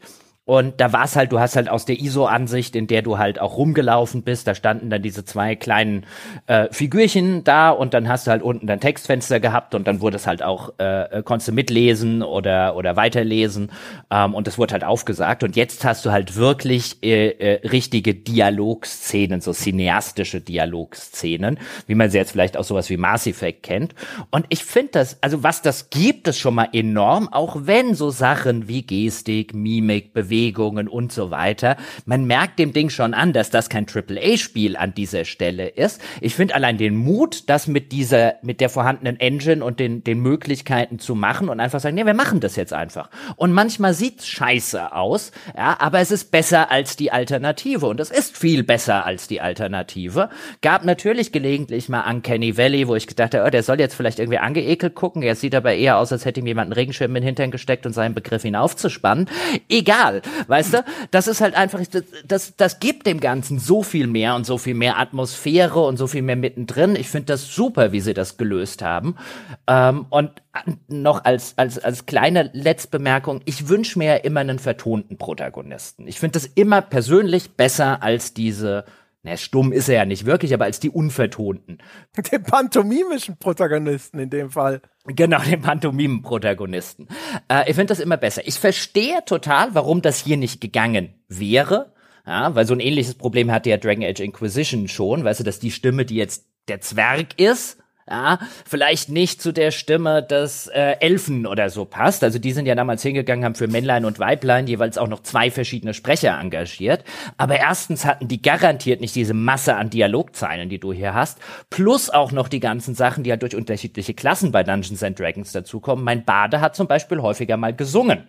Ja, dass du das nicht alles noch mit verschiedenen Sprechern einsprechen kannst und dann muss das bei den Baden auch noch gut klingen, weil sonst ist er ja kein glaubhafter Bade, verstehe ich total.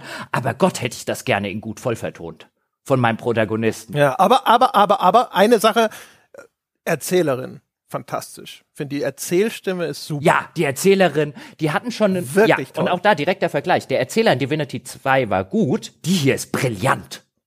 Super. Schließe mich, schließe mich komplett an, äh, mit dem einzigen Unterschied, ich gehöre zu den Leuten, die das sehr toll finden, wenn da, wenn die Hauptfigur nicht spricht, weil ich das dann mit meiner eigenen Stimme auffüllen kann. Also ich rezitiere das jetzt hier nicht, aber in meinem Kopf einfach. Und sobald da jemand spricht, könnte es schon wieder potenziell brechen mit meiner Erwartungshaltung, wie die Figur klingt. Ich, ich finde halt, ja, verstehe ich. Es gibt ja auch viele Leute, die das mögen. Ich mag das gerne. Also ich brauche das zum Rollenspielen sozusagen.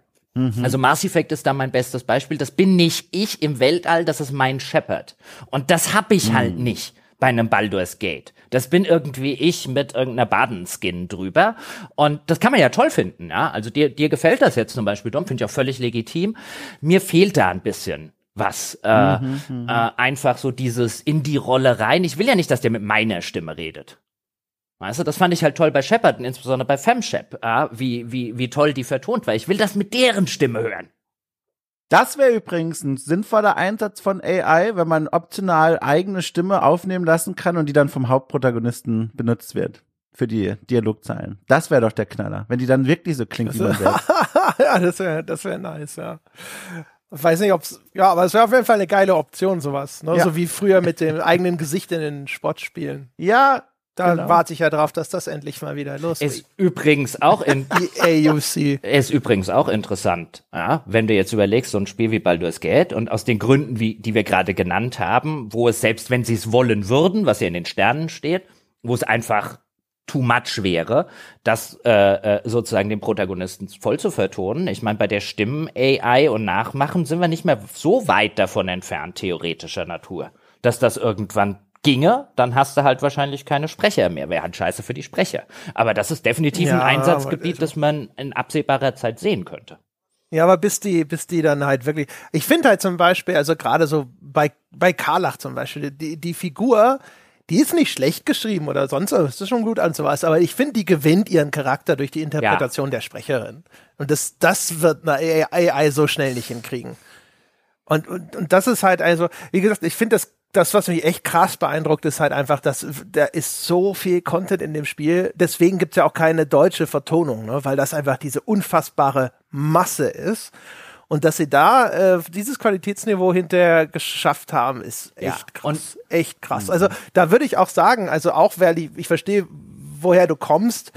Ich weiß nicht, ob das noch Double A ist. Ich glaube, das ist schon Triple A, Ja, was die- wir da die- haben. Auch ja, wenn ja. jetzt die Grafik nicht äh, aussieht wie Diablo, aber. Nee, aber die, also auf Vertonungsebene ist es definitiv AAA und da können sich AAA-Spiele vieler Natur noch einen abschneiden. Ja, auch der ganze Aufwand, ne? also was die Produktion gekostet haben muss, wir wissen ja auch, da sind hunderte Leute dran gesessen oder sonst irgendwas. Es sieht aus wie ein Double-A-Spiel oder ein sehr gutes Double-A-Spiel, Aber ich glaube, das ist schon eigentlich eher ein Triple A, was wir hier haben. Es ist nur in einem Genre, wo wir nicht gewohnt sind, Triple A zu kriegen. Nicht mehr. Ja, ja, könnt, also finde ich fair, kann man sagen. Man könnte es vielleicht auch äh, Triple Double A nennen, oder? Ist doch egal, wie viele Buchstaben wir da jetzt dran packen. AA, AA plus. Das ist jetzt eine 40-minütige Diskussion, Tom. ja, ich merke schon. Alles klar, bin gleich wieder da. Nee, machen wir mit AA plus plus, wie früher bei den Kühlschränken. Ja, Oh genau. Mann, ey. Leute. das ist die Energieeffizienzklasse von Baldur's Gate 3. Nee, es ist schon, es ist schon wirklich äh, äh, herausragend in der in der Sache und muss sich da, also zum Beispiel Vertonung, wenn wir jetzt wirklich nur das ansehen, muss es sich echt vor keinem AAA-Spiel verstecken. Ja, Ja, ganz genau. erreicht sogar das Niveau äh, Robin Hood Legenden von Sherwood. Ich glaube 2001 war auch extra klasse was- gut vertont, ähnliches Genre. Und, und was mir übrigens auch aufgefallen ist, weil ihr es gerade davon hattet, das Writing, ja, also die, den, den Grad oder den schriftstellerischen, den handwerklichen Grad der Erzählung. Das hat schon sehr coole Momente. Ähm, das würde ich jetzt aber, ich würde jetzt nicht sagen, das ist das bestgeschriebene Spiel, das ich je gesehen habe. Aber die Masse an Content, der immer auf einem guten oder soliden Niveau ist, ist wirklich relativ einzigartig.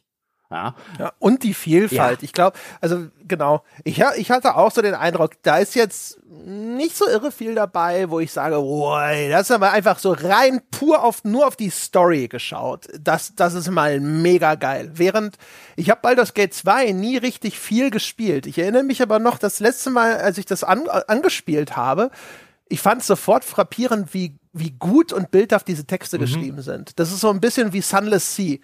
Äh, wer sich noch erinnert, Jochen und ich haben irgendwann mal Sunless Sea hier im Podcast groß gefeuert, äh, gefeiert, weil, weil das einfach so geil geschrieben ist und das einfach und das ist einfach nur so die Qualität der Worte, die aneinandergereiht werden sozusagen, ne? Die Bilder, die das erschafft, die Sprache, die das äh, da zu Papier bringt, wo man einfach davor sitzt und mit der Zunge schneidet und denkt sich, ah, das ist aber ein geiler Satz, den möchte ich noch mal lesen. Und so ist das Spiel nicht.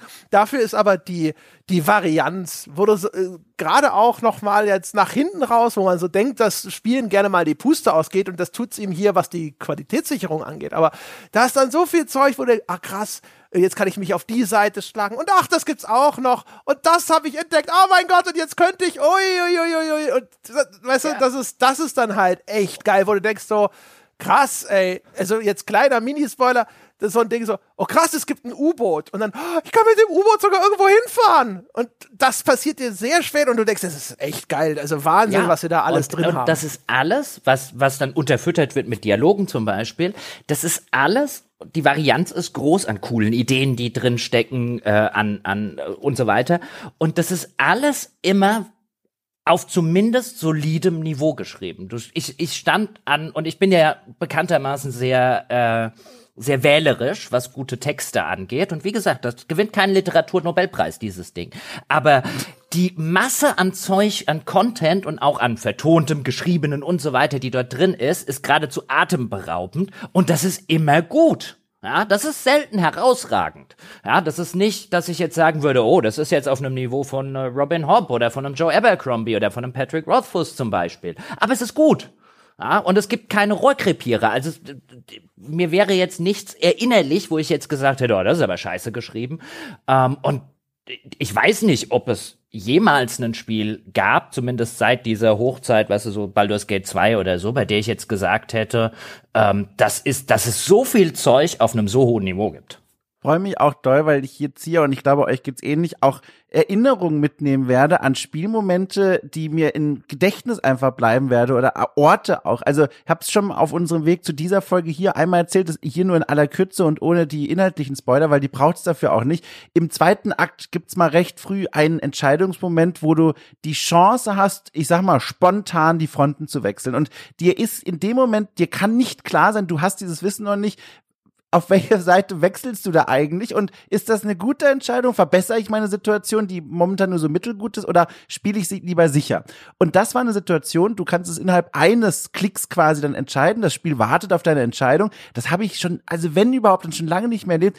ich hab, bin dann aufgestanden, aus dem Büro hier raus, zu meiner Freundin gelaufen, hab ihr von dieser Situation erzählt und sie hat 0,0 mit Spielen am Hut. Und dann saßen wir zusammen und haben da zehn Minuten diskutiert und gesprochen. Ich habe ihr erklärt, was die Situation ist, wie wir da hingekommen sind und dann saßen wir da und haben abgewogen. Und also solche starken Momente, dass ich mal so dann drin bin und das auch dann lange jetzt nicht mehr vergessen werde. Also toll, solche Momente schafft dieses Spiel und das ist für mich auch immer ein großes Qualitätsmerkmal, wenn Szenen hängen bleiben, du dich gerne dran erinnerst. Mhm. Ja, da ist halt echt einfach, da ist halt echt viel, viel cooles Zeug drin. Also als auch so, einfach so nette Sachen, die mir im Kopf bleiben. Weißt du, ich habe eine Zeit in dem Spiel als Käserad zugebracht, weil ich einen Gin beleidigt habe. rollte so durch die Gegend. Trinkst du keinen Alkohol oder was hast du ihm gesagt? Nein, ich habe gesagt. Also. Hatte, hatte, hat er dich nicht in diese, in diese Parallelwelt, sage ich jetzt mal, geschickt? Er hat mich einfach in ein Käserad verwandelt. Jetzt siehst du, ich war frech zu ihm aber anscheinend auf eine andere Seite und dann hat er mich ja. irgendwie in so eine mit einer einzigen Figur in so eine Art Parallelwelt geschickt, ja, wo auch wo auch durchaus starke Gegner waren, wo ich jetzt puh, Gott sei Dank bin ich da durchgekommen und dann ist es so ein, wo kommst denn du jetzt wieder her? Ich dachte, du verreckst da. ja, genau. Also das war super, ne? Oder du kannst halt, es gibt so einen so einen kleinen fliegenden Sherlock Holmes Elefanten, ähm, äh, mit dem ich später ganz schreckliche Dinge getan habe. Äh, oh, und dann ja. gibt es, äh, es gibt, es gibt sehr lokalpatriotische Brieftauben und so weiter. Also es gibt echt so viele einfach, einfach nette Sachen in dem Ding. Ja. Das ist ein Spiel, das kann ich jetzt auch direkt mal mit noch einem kleinen Dankeschön an euch äh, verbinden, tatsächlich. Also jetzt nicht an die Hörerinnen und Hörer, sondern an euch beide. Das ist ein Spiel, also man muss es genießen, muss ich Zeit nehmen und es wird auch belohnt. Überall wartet was vom Leveldesign, habe ich schon gesagt, die tollen Mauerstücke, die kein Mensch interessierten wird, außer mich, bis hin zu den ganzen Geschichten, die man erleben kann. Und da muss ich euch einfach mal an der Stelle danken, dass ihr mir und uns ja quasi die Zeit gegeben habt, das Spiel wirklich Gut, am Ende gab es die technischen Probleme, aber ohne diesen wahnsinnigen Redaktionsalltagsstress durchzupowern, sondern wir konnten das Spiel auch wirklich so spielen, also überwiegend, wie es gedacht war. Und das fand ich toll. Das hat mir auch, da war ich sehr dankbar für, dass wir da jetzt nicht durchhetzen müssen. Das freut mich. Ich glaube, das hat aber allen auch ja. äh, wohlgetan. Ja, auf jeden Fall. Ja. Und ich habe ja sogar gemerkt, wir haben uns jetzt fast vier, wir haben uns vier Wochen Zeit gelassen ungefähr. Ja, ja, ja, ja. Ähm, und ein paar Tage davon konnte ich nicht spielen, weil ich diesen quasi Plotstopper habe. Und ich habe jetzt sogar gemerkt, ja, in in, in ganzen vier Wochen, ja, was ja für äh, äh, einen Otto Normalkritiker halt äh, in der Regel bei so einem Spiel äh, utopisch ist. Und sogar ich habe am Ende da gesessen und gedacht, ich hätte noch gerne mehr Zeit sozusagen. Dann kam wieder der Bug. Ja, ja. Ähm, also das war jetzt alles völlig im Rahmen, weißt du. Ich, ich sage ja immer, so, so viel Zeit zum Spielen und Spiele auf mich wirken zu lassen, wie hier in dem Projekt, hatte ich vorher einfach noch nie gehabt. Und selbst diese vier Wochen waren schon würde ich sagen, nicht anstrengend, ja, aber da, da hast du schon was weggespielt. Ich meine, ich habe jetzt, ich glaube, ein paar 80 Stunden. Ich muss da immer die Early Access Stunden bei mir wieder abziehen. Es könnten auch ein paar mehr gewesen sein. André hat was von über 100, du über 90, Dom.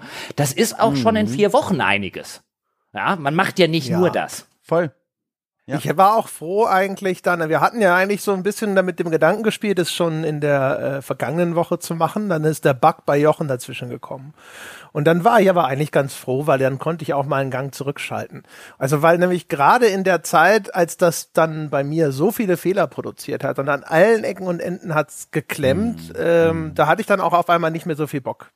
Also ich habe, und das ist ja eigentlich auch schon eine echte Ausnahme, ich habe mir extra aufgeschrieben, so bis zur Stunde 70 habe ich, habe ich wirklich, je, ich bin aufgestanden und gedacht, so, yeah, geil, bald das geht weiter spielen, cool. Ne? Zweiter Akt fand ich nicht mehr so geil wie den ersten, haben wir schon mal drüber gesprochen, aber hat mich immer noch super motiviert. Ne? Und dann dann ging mir aber auch so langsam so ein bisschen die Puste aus. Und das Schöne war dann aber, dann habe ich einfach jetzt eben äh, reduziert. Ne? Dann habe ich mal hier zwei Stunden gespielt, da mal drei Stunden gespielt, dann habe ich eine Pause gemacht, habe ich später ein bisschen weiter gespielt. Ja. Und das hat es dann auch noch mal äh, einfach angenehmer gemacht, auch gerade in den Zeiten, wo das Spiel dann auf einmal so ein bisschen auseinandergefallen ist. Mhm. Ja. Und es gibt dir halt auch dann auch einfach die Gelegenheit, auch über gewisse Dinge mal so ein bisschen nachzudenken, was jetzt in meinem Fall so ein, wie finde ich das eigentlich mit der ähm, überbordenden Sexualität des Spiels? Und will nicht sagen, dass man zwingend zu meinem Ergebnis kommen muss. Natürlich nicht, kann das auch sehen wie Dom. Völlig legitim. Aber du hast halt einfach die ob die Möglichkeit, mhm. die Zeit und auch die äh, geistigen Kapazitäten, weil du halt nicht im, im Vollstress stehst, um dir halt einfach mal, wenn ich jetzt mit dem Hund Gassi gehe zum Beispiel oder mit Scout durchs Feld laufe, mir einfach mal zu sagen, ich habe jetzt auch die Zeit, die anderthalb Stunden, mir darüber einfach mal Gedanken zu machen, weißt du, das sacken zu lassen, was denke ich da eigentlich tatsächlich drüber? Warum stört mich das? Ja, warum habe ich da so eine so ein so ein erstmal ah nee, das finde ich scheiße, aber woran liegt das?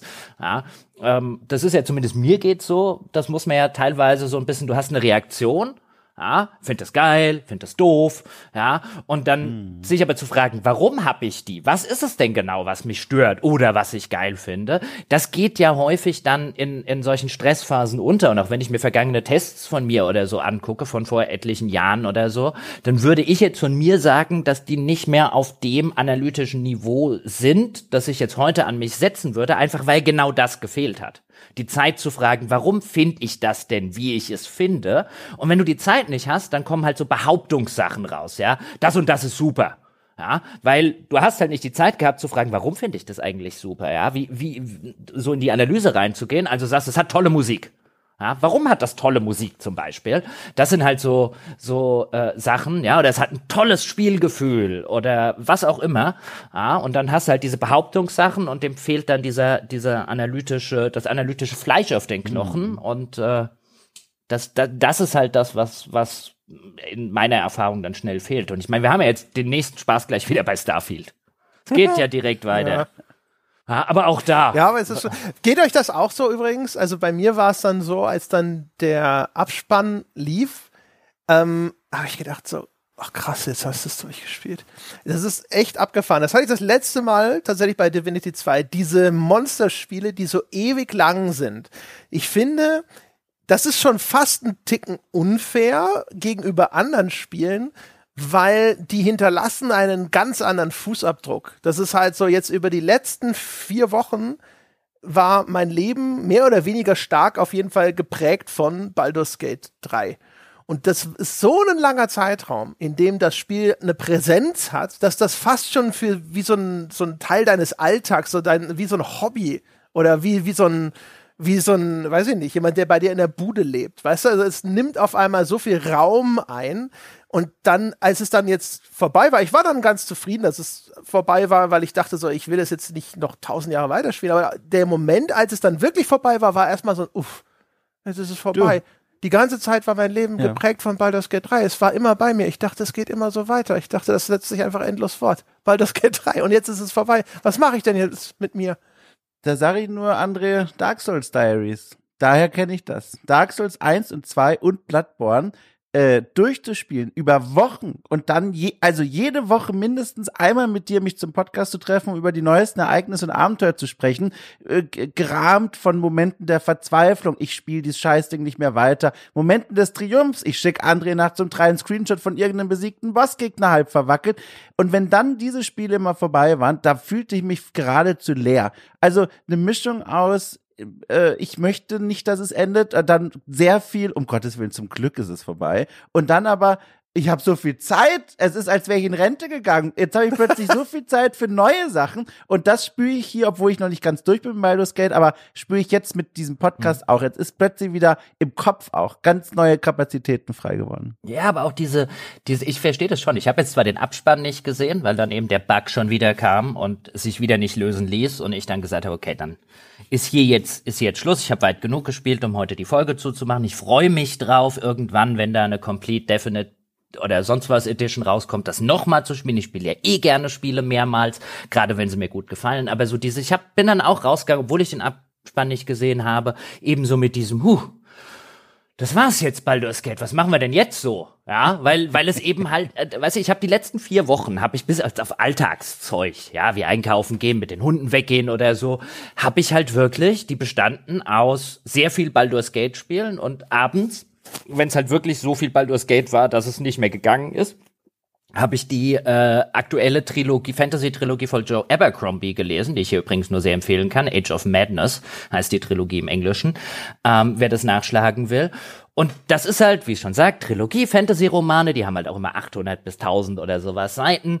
Das, ich habe quasi parallel zwei Fantasy-Epen äh, genossen, eins zum Spielen, eins zum Lesen. Und beide haben mich nahezu zum selben Zeitpunkt, ja, wo ich mit der Trilogie auch beim Lesen fertig war. Ähm, das war sozusagen mein Leben. Und jetzt stand ich so auch tatsächlich so ein bisschen da, für vier Wochen zumindest, so ein, kein Baldur's Gate mehr, kein Joe Abercrombie mehr. Und jetzt? Ja, ja ne, das kommst du dir vor, wie aus dem Knast entlassen, weißt du? ja, aber. Und ist keiner da, der dich abholt. Ja, ja aber, der, aber das äh, würde ja bedingen, dass das vorher scheiße. Also ich würde ja annehmen, ich bin ja froh, wenn ich aus dem Knast entlassen werde. Nein, es war einer der, es war die, der eine Knast, in dem, dem es dir total gut ging und wo du dich voll wohlgefühlt hast.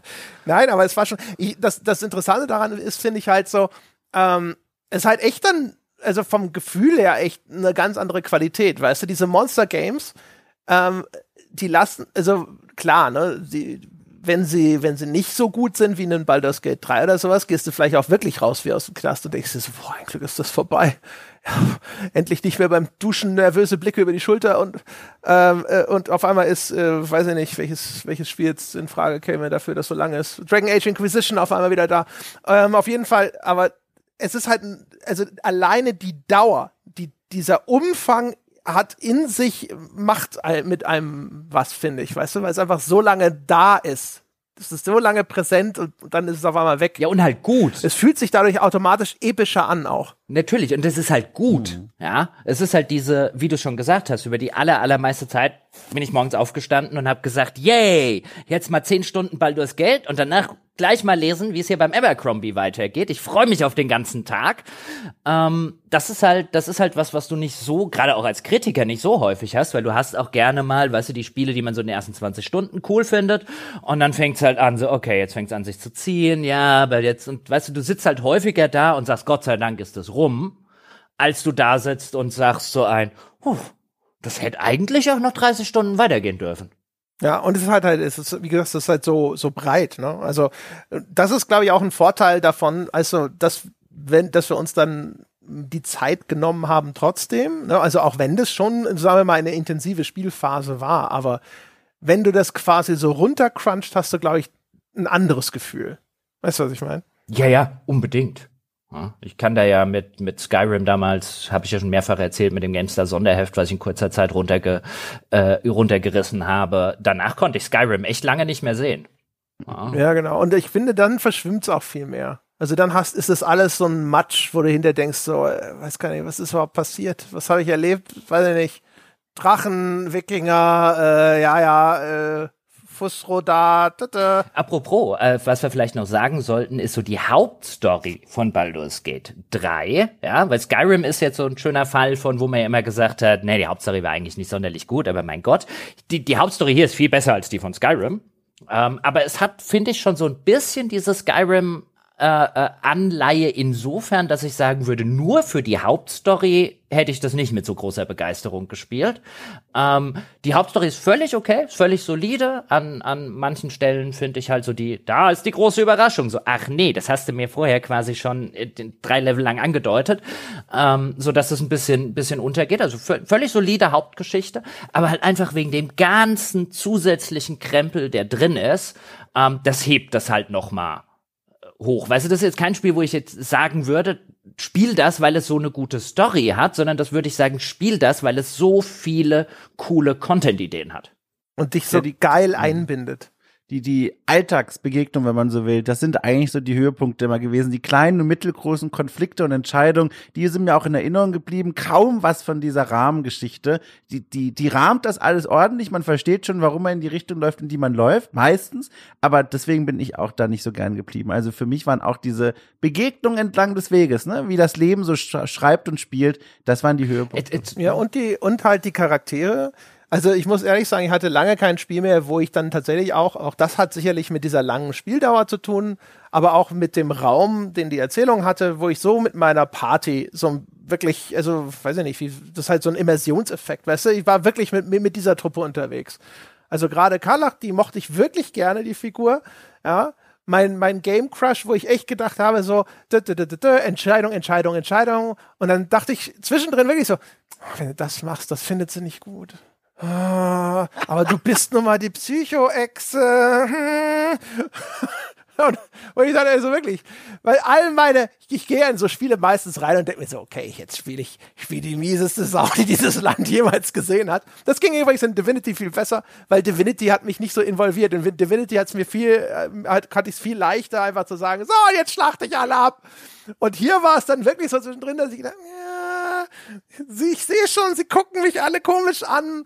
Und selbst die Figuren, die ich nicht so irre interessant fand, aber sowas wie Will, das hat sich dann entwickelt wie in so einer Gruppe, wo du so denkst, so, Ach, das ist wieder so Will. Da kommt er wieder an mit seinem Heldengesäuse. Ja, ja. Das, das ist der, der. Der war halt auch so ein. Ja. Das ist der, der seit 75 Stunden bei mir im Lager steht. das ist halt, also, der war halt dabei, weil ein Zauberer musste ich mitnehmen und es war bestimmt nicht Gale. Also habe ich halt Will immer mitgenommen. Und ähm, der, der Will ist halt, der ist ja so, so, so ein besonders, so ein gefallener Held sozusagen, also ein, aber jemand, der besonders edel sein möchte und sich erweisen möchte und hat ein starkes Wertesystem. Äh, äh, ja, völlig unerträglich, gib mir Gale jeden Tag. Ja, genau. Und das, der Gag ist, er war halt so der Fremdkörper in meiner Truppe. Ich habe ja meine Truppe zusammengestellt, eigentlich nach denen, wo ich dachte, dass sie am ehesten bereit sind, eine psychopathische, vielleicht nachts Kameraden ermordende Echse zu tolerieren. Und ich dachte, naja, der will, der äh, hat ja so, so, hat ja so weiß ich nicht, hat so einen Dämonenkontakte, sage ich jetzt mal, der wird das schon verstehen und sowas. Und dann hat er, stellte sich aber heraus, dass der so eine, ein ganz edelmütiger sein möchte. Und dann, aber die anderen beiden, also Astaria und Karlach, die waren halt nicht so. Und das war halt wirklich, halt, also in meinem Kopf standen wir immer zu dritt da, wenn er geredet hat und so, ja, ja, oh Gott, will wieder. Alter, hält nicht die Fresse, jetzt fängt er gleich wieder an mit dem Vater.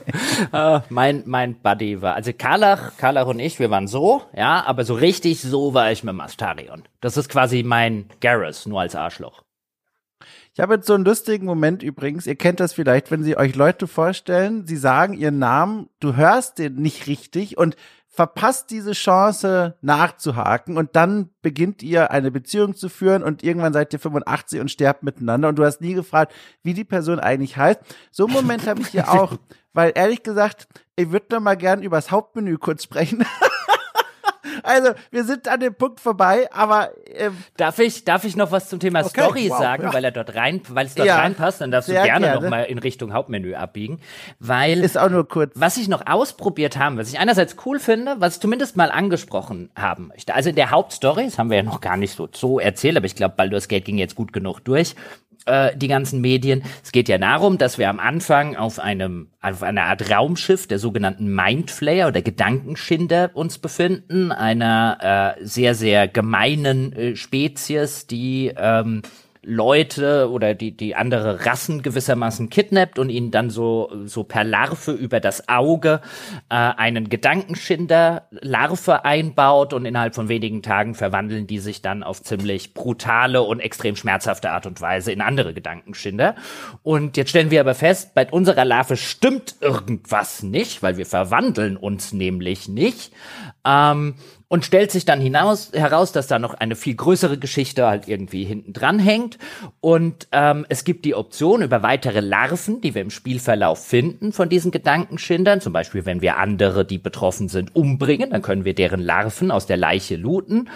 Ähm, und wenn wir da die erste dieser Larven mal benutzt haben, wird ein komplett neuer Fähigkeitsbaum freigeschaltet, der quasi die Fähigkeiten dieser Gedankenschinder abbildet. Und das Spiel legt einem schon so halbwegs nahe, überleg dir zumindest gut, ob du das machen möchtest oder nicht. Und auch da, ohne viel zu spoilern, im weiteren Spielverlauf ähm, gibt's dann noch an einer Stelle noch mal sehr die Möglichkeit, sich so in Richtung Gedankenschinder zu entwickeln. Das ähm, öffnet dann noch mal die sozusagen sämtliche Bäume dieses äh, eigenen Fähigkeitsbaums. Und jetzt habe ich mein ganzes Spiel über habe ich gesagt, nee, ich will mit denen nichts zu tun haben. Ich will dieses Ding loswerden. Ich traue denen keinen Meter weiter, als ich sie werfen kann. Ich mache gar nichts mit dem Zeug. Jetzt, wo ich aber quasi für mich durch war wegen dem Plotstopper, habe ich gesagt, okay, jetzt gehst noch mal hin, ja, schaltest du den kompletten Baum frei und nutzt all die Larven, die ich gesammelt habe, aber nie benutzt habe und fucking meine Fresse. also nur so viel sei gesagt, da gibt's Zeug, was man dann freischalten kann, das quasi einem God-Mode in diesem Spiel gleichkommt. Und das finde ich einerseits mm. ziemlich geil, Andererseits, also andererseits hast du natürlich, wenn du, wenn du, wenn du die gute Variante spielst, die sozusagen erstmal sagt, nee, nee, nee, damit will ich nichts zu tun haben, hast du die ganze Zeit nichts davon, während du auf der anderen Variante, spätestens bei der erweiterten Freischaltung, unfassbar mächtig wirst. Und einerseits sitze ich da und sage, es ist ein bisschen schade, dass ich, dass ich quasi nichts davon hatte bei meinem Spieldurchgang, aber andererseits echt ziemlich geil, dass du als Böser sozusagen unfassbar mächtig werden kannst. Ich hätte das lieber vorher gewusst, dann wäre das, weißt du, im Idealfall hätte mir das Spiel gezeigt, was ich alles machen könnte, weil hätte ich das gewusst, hätte ich echt länger, äh, weißt du, hätte ich echt überlegt, hm. Und also auf meinem Spieldurchgang, es gibt ja da sehr viel Varianz, aber es hat überhaupt keinen Unterschied gemacht. Ich habe auch damit gerechnet, dass ich irgendwann dafür die Zeche zahle, mir all diese, äh, diese Möglichkeiten äh, zunutze zu machen. Nein, Nee, ist vielleicht auch noch nicht fertig entwickelt. Das habe ich zumindest auch gelesen, dass es am Endeffekt überhaupt keine Rolle spielt, was man macht. Nee, überhaupt mhm. nicht. Im Gegenteil sogar, also es, es, es gibt, macht visuelle Unterschiede, deine Figuren sehen dann ein bisschen anders aus. Äh, aber am Schluss, in, bei dem Ende, das ich gewählt habe, wurde sogar alles wieder quasi, die, wurde die, die, die, wieder, die, die Tafel wurde wieder äh, weiß gewischt. Auch das ein Grund also. vielleicht zu warten, was da noch kommt in dem epi epischen cineastischen Epilog in dem Gebiet, das es noch nicht gibt. Das Hauptmenü gehört zu einem der besten Hauptmenüs, die ich seit langer Zeit gesehen habe, reiht sich ein in eine Riege mit The Last of Us 2 und das möchte ich kurz erklären. Äh, in The Last of Us 2 sehen wir im Hauptmenü ein Boot, das auf äh, Wasser herumtreibt. Man schaut es an, unspektakulär und fragt sich, was hat das zu bedeuten? Ein Boot? Man fragt sich, was hat das zu bedeuten? Äh, Im Laufe der Geschichte wird sie es offenbaren. Und hier ist folgendes. Und ich fand das so toll. Hab mir, also wirklich, ich fand, es hat ganz viel mit mir gemacht. Ähm, du siehst, wenn du das Spiel beginnst, startest, als quasi Willkommensbildschirm, eine große, wirklich prunkvolle, prachtvolle, schillernde Stadt am Meer. Man nimmt schon an, auch weil es oben drüber steht, weil das Spiel so heißt, das ist wohl Baldur's Gate, der Ort der Versprechung und Verheißung. Es ist geradezu paradiesisch, es ist wirklich eindrucksvoll, wie diese gerenderte Stadt sich da an diese Küste anschmiegt. Wunderschönes Bild. Und ich musste dran denken, es fühlt sich so ein bisschen an wie, man sitzt in so einer, äh, Achtung, jetzt sage ich's, Aventurien-Taverne, ist erlaubt, ich bin jetzt gerade in DSA, ist aber egal. Man sitzt in so einer Taverne und da kommt jemand von außen rein und sagt so, hey, Habt ihr von dieser Stadt gehört? Äh, super reich, da kann man Abenteuer erleben. Lasst uns dorthin aufbrechen und wilde Dinge erleben. Und man hat nur dieses Bild im Kopf von dieser wundervollen Stadt und sagt, alles klar, dieses Angebot, Fremder, nehme ich an. Und das ist das Äquivalent zu im Hauptmenü dann auf Spiel starten oder drücken Sie eine Taste zu drücken und dann passiert was und das fand ich so toll. Dann schiebt sich die Stadt nach oben, man rast mit der Kamera unterhalb der Stadt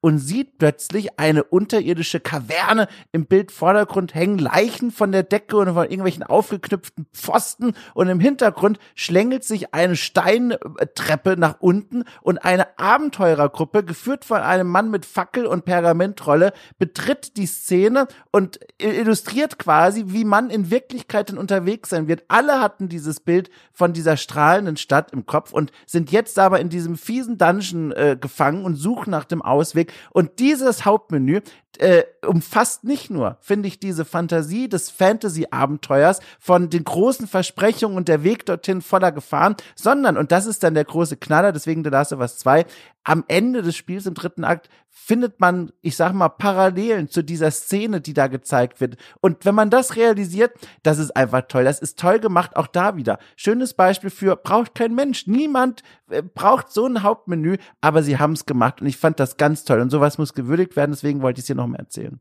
Denk an die Choräle. Ich glaube, wenn man die, Baldur's Gate 2 mhm. kennt, dann sieht man die Parallelen ja, sofort, ne? Ja. Jochen. Du weißt, also quasi, wenn nach unten kommt, dann siehst du so eine, also das ist dann tatsächlich so eine Art Tempel, so ein böser Tempel, dann weißt du sofort, was äh, gemeint ist. Aber ich, ich stimme dazu. Diese Idee, dass dann die Kamera von dieser Stadt quasi durch die Erde, durch das Gras oben, dann durchs Erdreich runter in diesen unterirdischen Tempel fährt, ist super.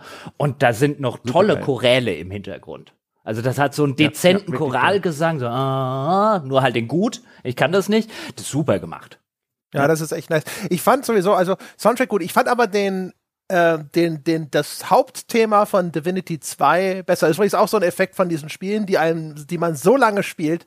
Ich hatte, während ich Divinity 2 gespielt habe, hinterher ständig diese Melodie vom Loadscreen im Kopf. Ja, und hier, jetzt bei, bei Baldur's Gate geht's einem auch so. Und beide mag ich, aber die von Divinity mochte ich lieber. Ja, ja der, der Baldur's Gate hat aber einen tollen Song. Also so mit Gesang und so. Der kommt halt erst sehr spät. Aber den, den fand ich halt brillant, wo ich mir gedacht habe, der kommt ein bisschen arg spät. Also wenn du in Baldur's Gate, zumindest bei mir war es so, ich konnte mir dann irgendwie einen Teil der Taverne, habe ich mir quasi zu meinem Hauptquartier gemacht. Und wenn ich dann Baldur's Gate gerastet bin, habe ich immer in der Taverne gerastet. Das kann man wahrscheinlich auch übersehen oder irgendwie keine eine Probe nicht bestehen. Auf jeden Fall, wenn ich in der Taverne raste, ja, da stehen auch alle NPCs viel näher beieinander, ist viel, viel bequemer, ja, zum Austausch von Partymitgliedern und so weiter. Und wenn ich da drin raste, da singt eine Frau ein Lied über Baldur's Gate und das ist toll. Schön. Nice, das habe ich nicht mitgekriegt wiederum. Aber wie gesagt, es gibt ja noch den anderen Theme-Song bei diesem Bosskampf und der war auch fantastisch. Also da haben sie sich echt auch, äh, das haben sie sich bestimmt auch was kosten lassen. Das ist schon echt, echt geil. Und auch da wieder für einen Inhalt, der völlig optional ist. Tja, da haben wir es dann mit dem besten Spiel, das wir nicht empfehlen würden, jetzt zu kaufen. Ja, genau. Ja, also, Wahnsinnsspiel ist das geilste ever, Finger. also es ist definitiv, also ich mache mir auch keine Sorgen, dass das nachher, ich meine, bei, ist ja nicht so, dass das das erste Mal bei Larian wäre. Auch die bei Divinity 2 litt ja zum, zum Start unter einem eher unterwältigenden Akt 3 äh, wenn man viele Spieler befragt und äh, der wurde dann noch mal sehr gepolished, noch mal Inhalte dazugefügt im Laufe der Zeit. Also ich mache mir wirklich echt normalerweise bin ich ja jemand, der sagt, immer erstmal skeptisch sein, ja, erstmal erstmal zeigen, dann glauben. Ähm, aber hier würde ich mir sehr wenig Gedanken machen, dass ich irgendwann in einem Jahr oder in anderthalb Jahren, wenn ich dann dazu komme, wenn das Ding wirklich fertig ist, ähm, äh, und alle Inhalte drin sind, dass ich dann irgendwann mit einem Wertschätzungsupdate hier stehe und sage, das ist die verdiente 90 auf der, auf der grünen Wiese. Aber bei einem Spiel, bei dem ich eben so viel Eindrücke habe, dass noch was fehlt und das halt auch bei vielen Leuten so viele Bugs hat, finde ich, kann man als seriöser Kritiker nicht ernsthaft über einen neuen davor reden, die das Spiel rein vom Content und so weiter, wenn er fertig wäre, garantiert verdient hat. Deswegen hat es gerade eine Acht, eine hohe Acht auf der grünen Wiese ähm, mit der äh, eben genannten Einschränkung. Ich würde es derzeit nicht empfehlen. Warten Sie einfach, bis es die 9 wird. Also, von mir 94, Periode 7. Äh, um auch mal eine Zahl zu nennen, bitte schön, André. Das ist mir viel zu hoch. Also 93 ja. ist es absolut. Sollten wir ausdiskutieren. Das ist bestimmt gehaltvoll. Eigene Folge. Ja, sehr gut. Wertungsdiskussion, um Gottes Willen. Ich will euch nie auf diese Idee bringen. 94, Periode 7 oder 93, ja, 20, 120 Minuten. Ich sag nur, spielen Sie keine 8, wenn Sie auch eine 9 haben können. ja, genau. Das stimmt. Aber sorry, Dom, du warst noch nicht fertig. Nö, nee, Entschuldige, ich, ich, ich wollte nur diesen Gag über die Wertung machen, aber ich schließe mich ja der, der, dem, dem, dem, der Meinung, die da zugrunde liegt, komplett an. Also wirklich, äh, tolles Spiel, das kam jetzt gut genug rüber, aber kann man auch noch ein bisschen liegen lassen und reifen lassen, wenn man die Zeit hat, äh, genau.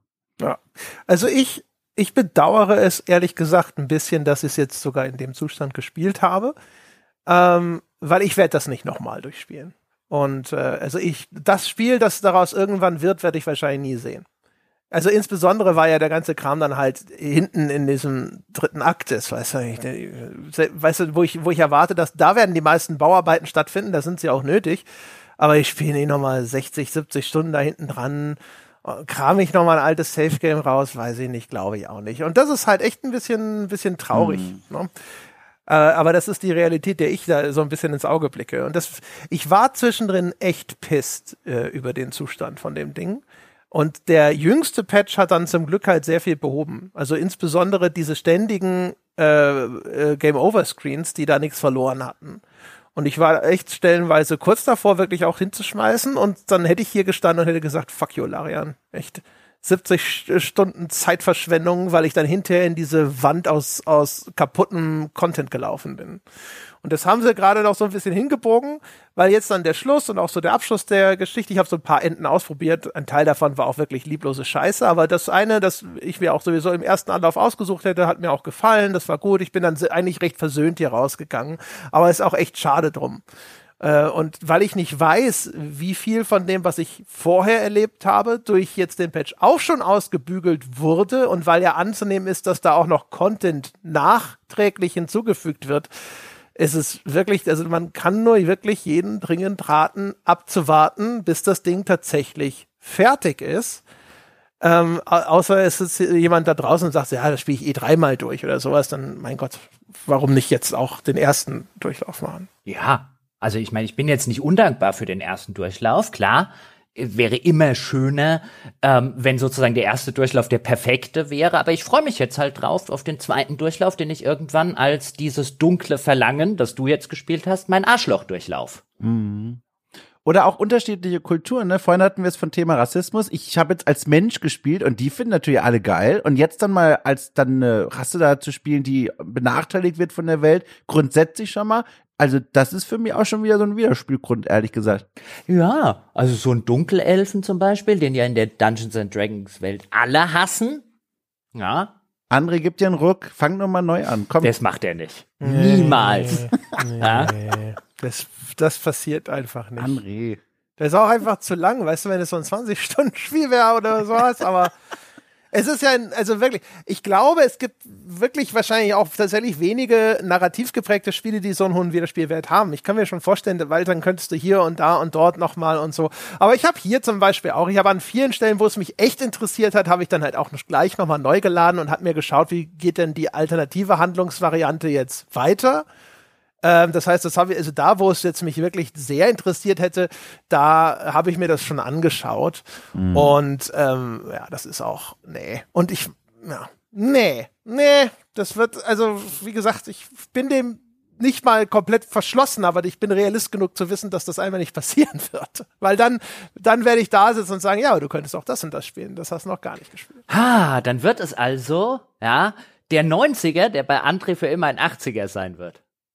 Ja, ja, genau. Jetzt hört so doch mal mit diesen Zahlen da immer auf. Die Leute wollen die grüne Wiese, das schreiben sie immer wieder. Ja. Und auf meiner grünen Wiese Na darf gut. ich Zahlen aufbauen, wie ich will. Ja, und auf deiner grünen Wiese darfst du gerne draufkacken. So. Okay. also. Ja, genau. Also in meiner, es wird, äh, es wird halt immer das, dieses, dieses unvollkommene, unvollendete Meisterwerk sein. Beethovens Neunte oder was das ist? Oder mhm. ja, egal. Wie, was ist das von Mozart, was, was er nicht fertiggestellt hat? Ratatouille. Genau, ja, richtig, Ratatouille, das war's. Sehr gut. Ja, und mit diesem bildungsbürgerlichen Abschluss, meine Damen und Herren, verabschieden wir uns. Vielen Dank fürs Zuhören da draußen. Wenn ihr ja, uns äh, quasi jetzt schon mal unsere 9 von 10 geben wollt, das ist äh, umgerechnet eine 5-Sterne-Wertung bei iTunes. Ihr könnt uns äh, einfach folgen bei Spotify oder ihr könnt uns einfach einen Gefallen tun und anderen Menschen davon erzählen, dass es diesen wunderbaren Podcast gibt. Denn ihr wisst ja, wir stecken jede Marke in die Schokolade, aber keine in die Werbung. Äh, außerdem könnt ihr euch einen Ruck geben und uns einfach unterstützen, wenn ihr das noch nicht tut. gamespodcast.de slash abo, patreon.com slash auf ein Bier. Direkt aus eurer App in Apple Podcasts heraus. Ja, und ihr könnt mit uns natürlich diskutieren über diese Folge, über Gott und die Welt und über Baldur's Gate. Da gibt es sowieso schon 31 Seiten oder 40 Seiten oder was auch immer, wie viele Seiten starken Thread unter forum.gamespodcast.de. Das war's für diese Woche. Wir hören uns nächste Woche wieder. Bis dahin.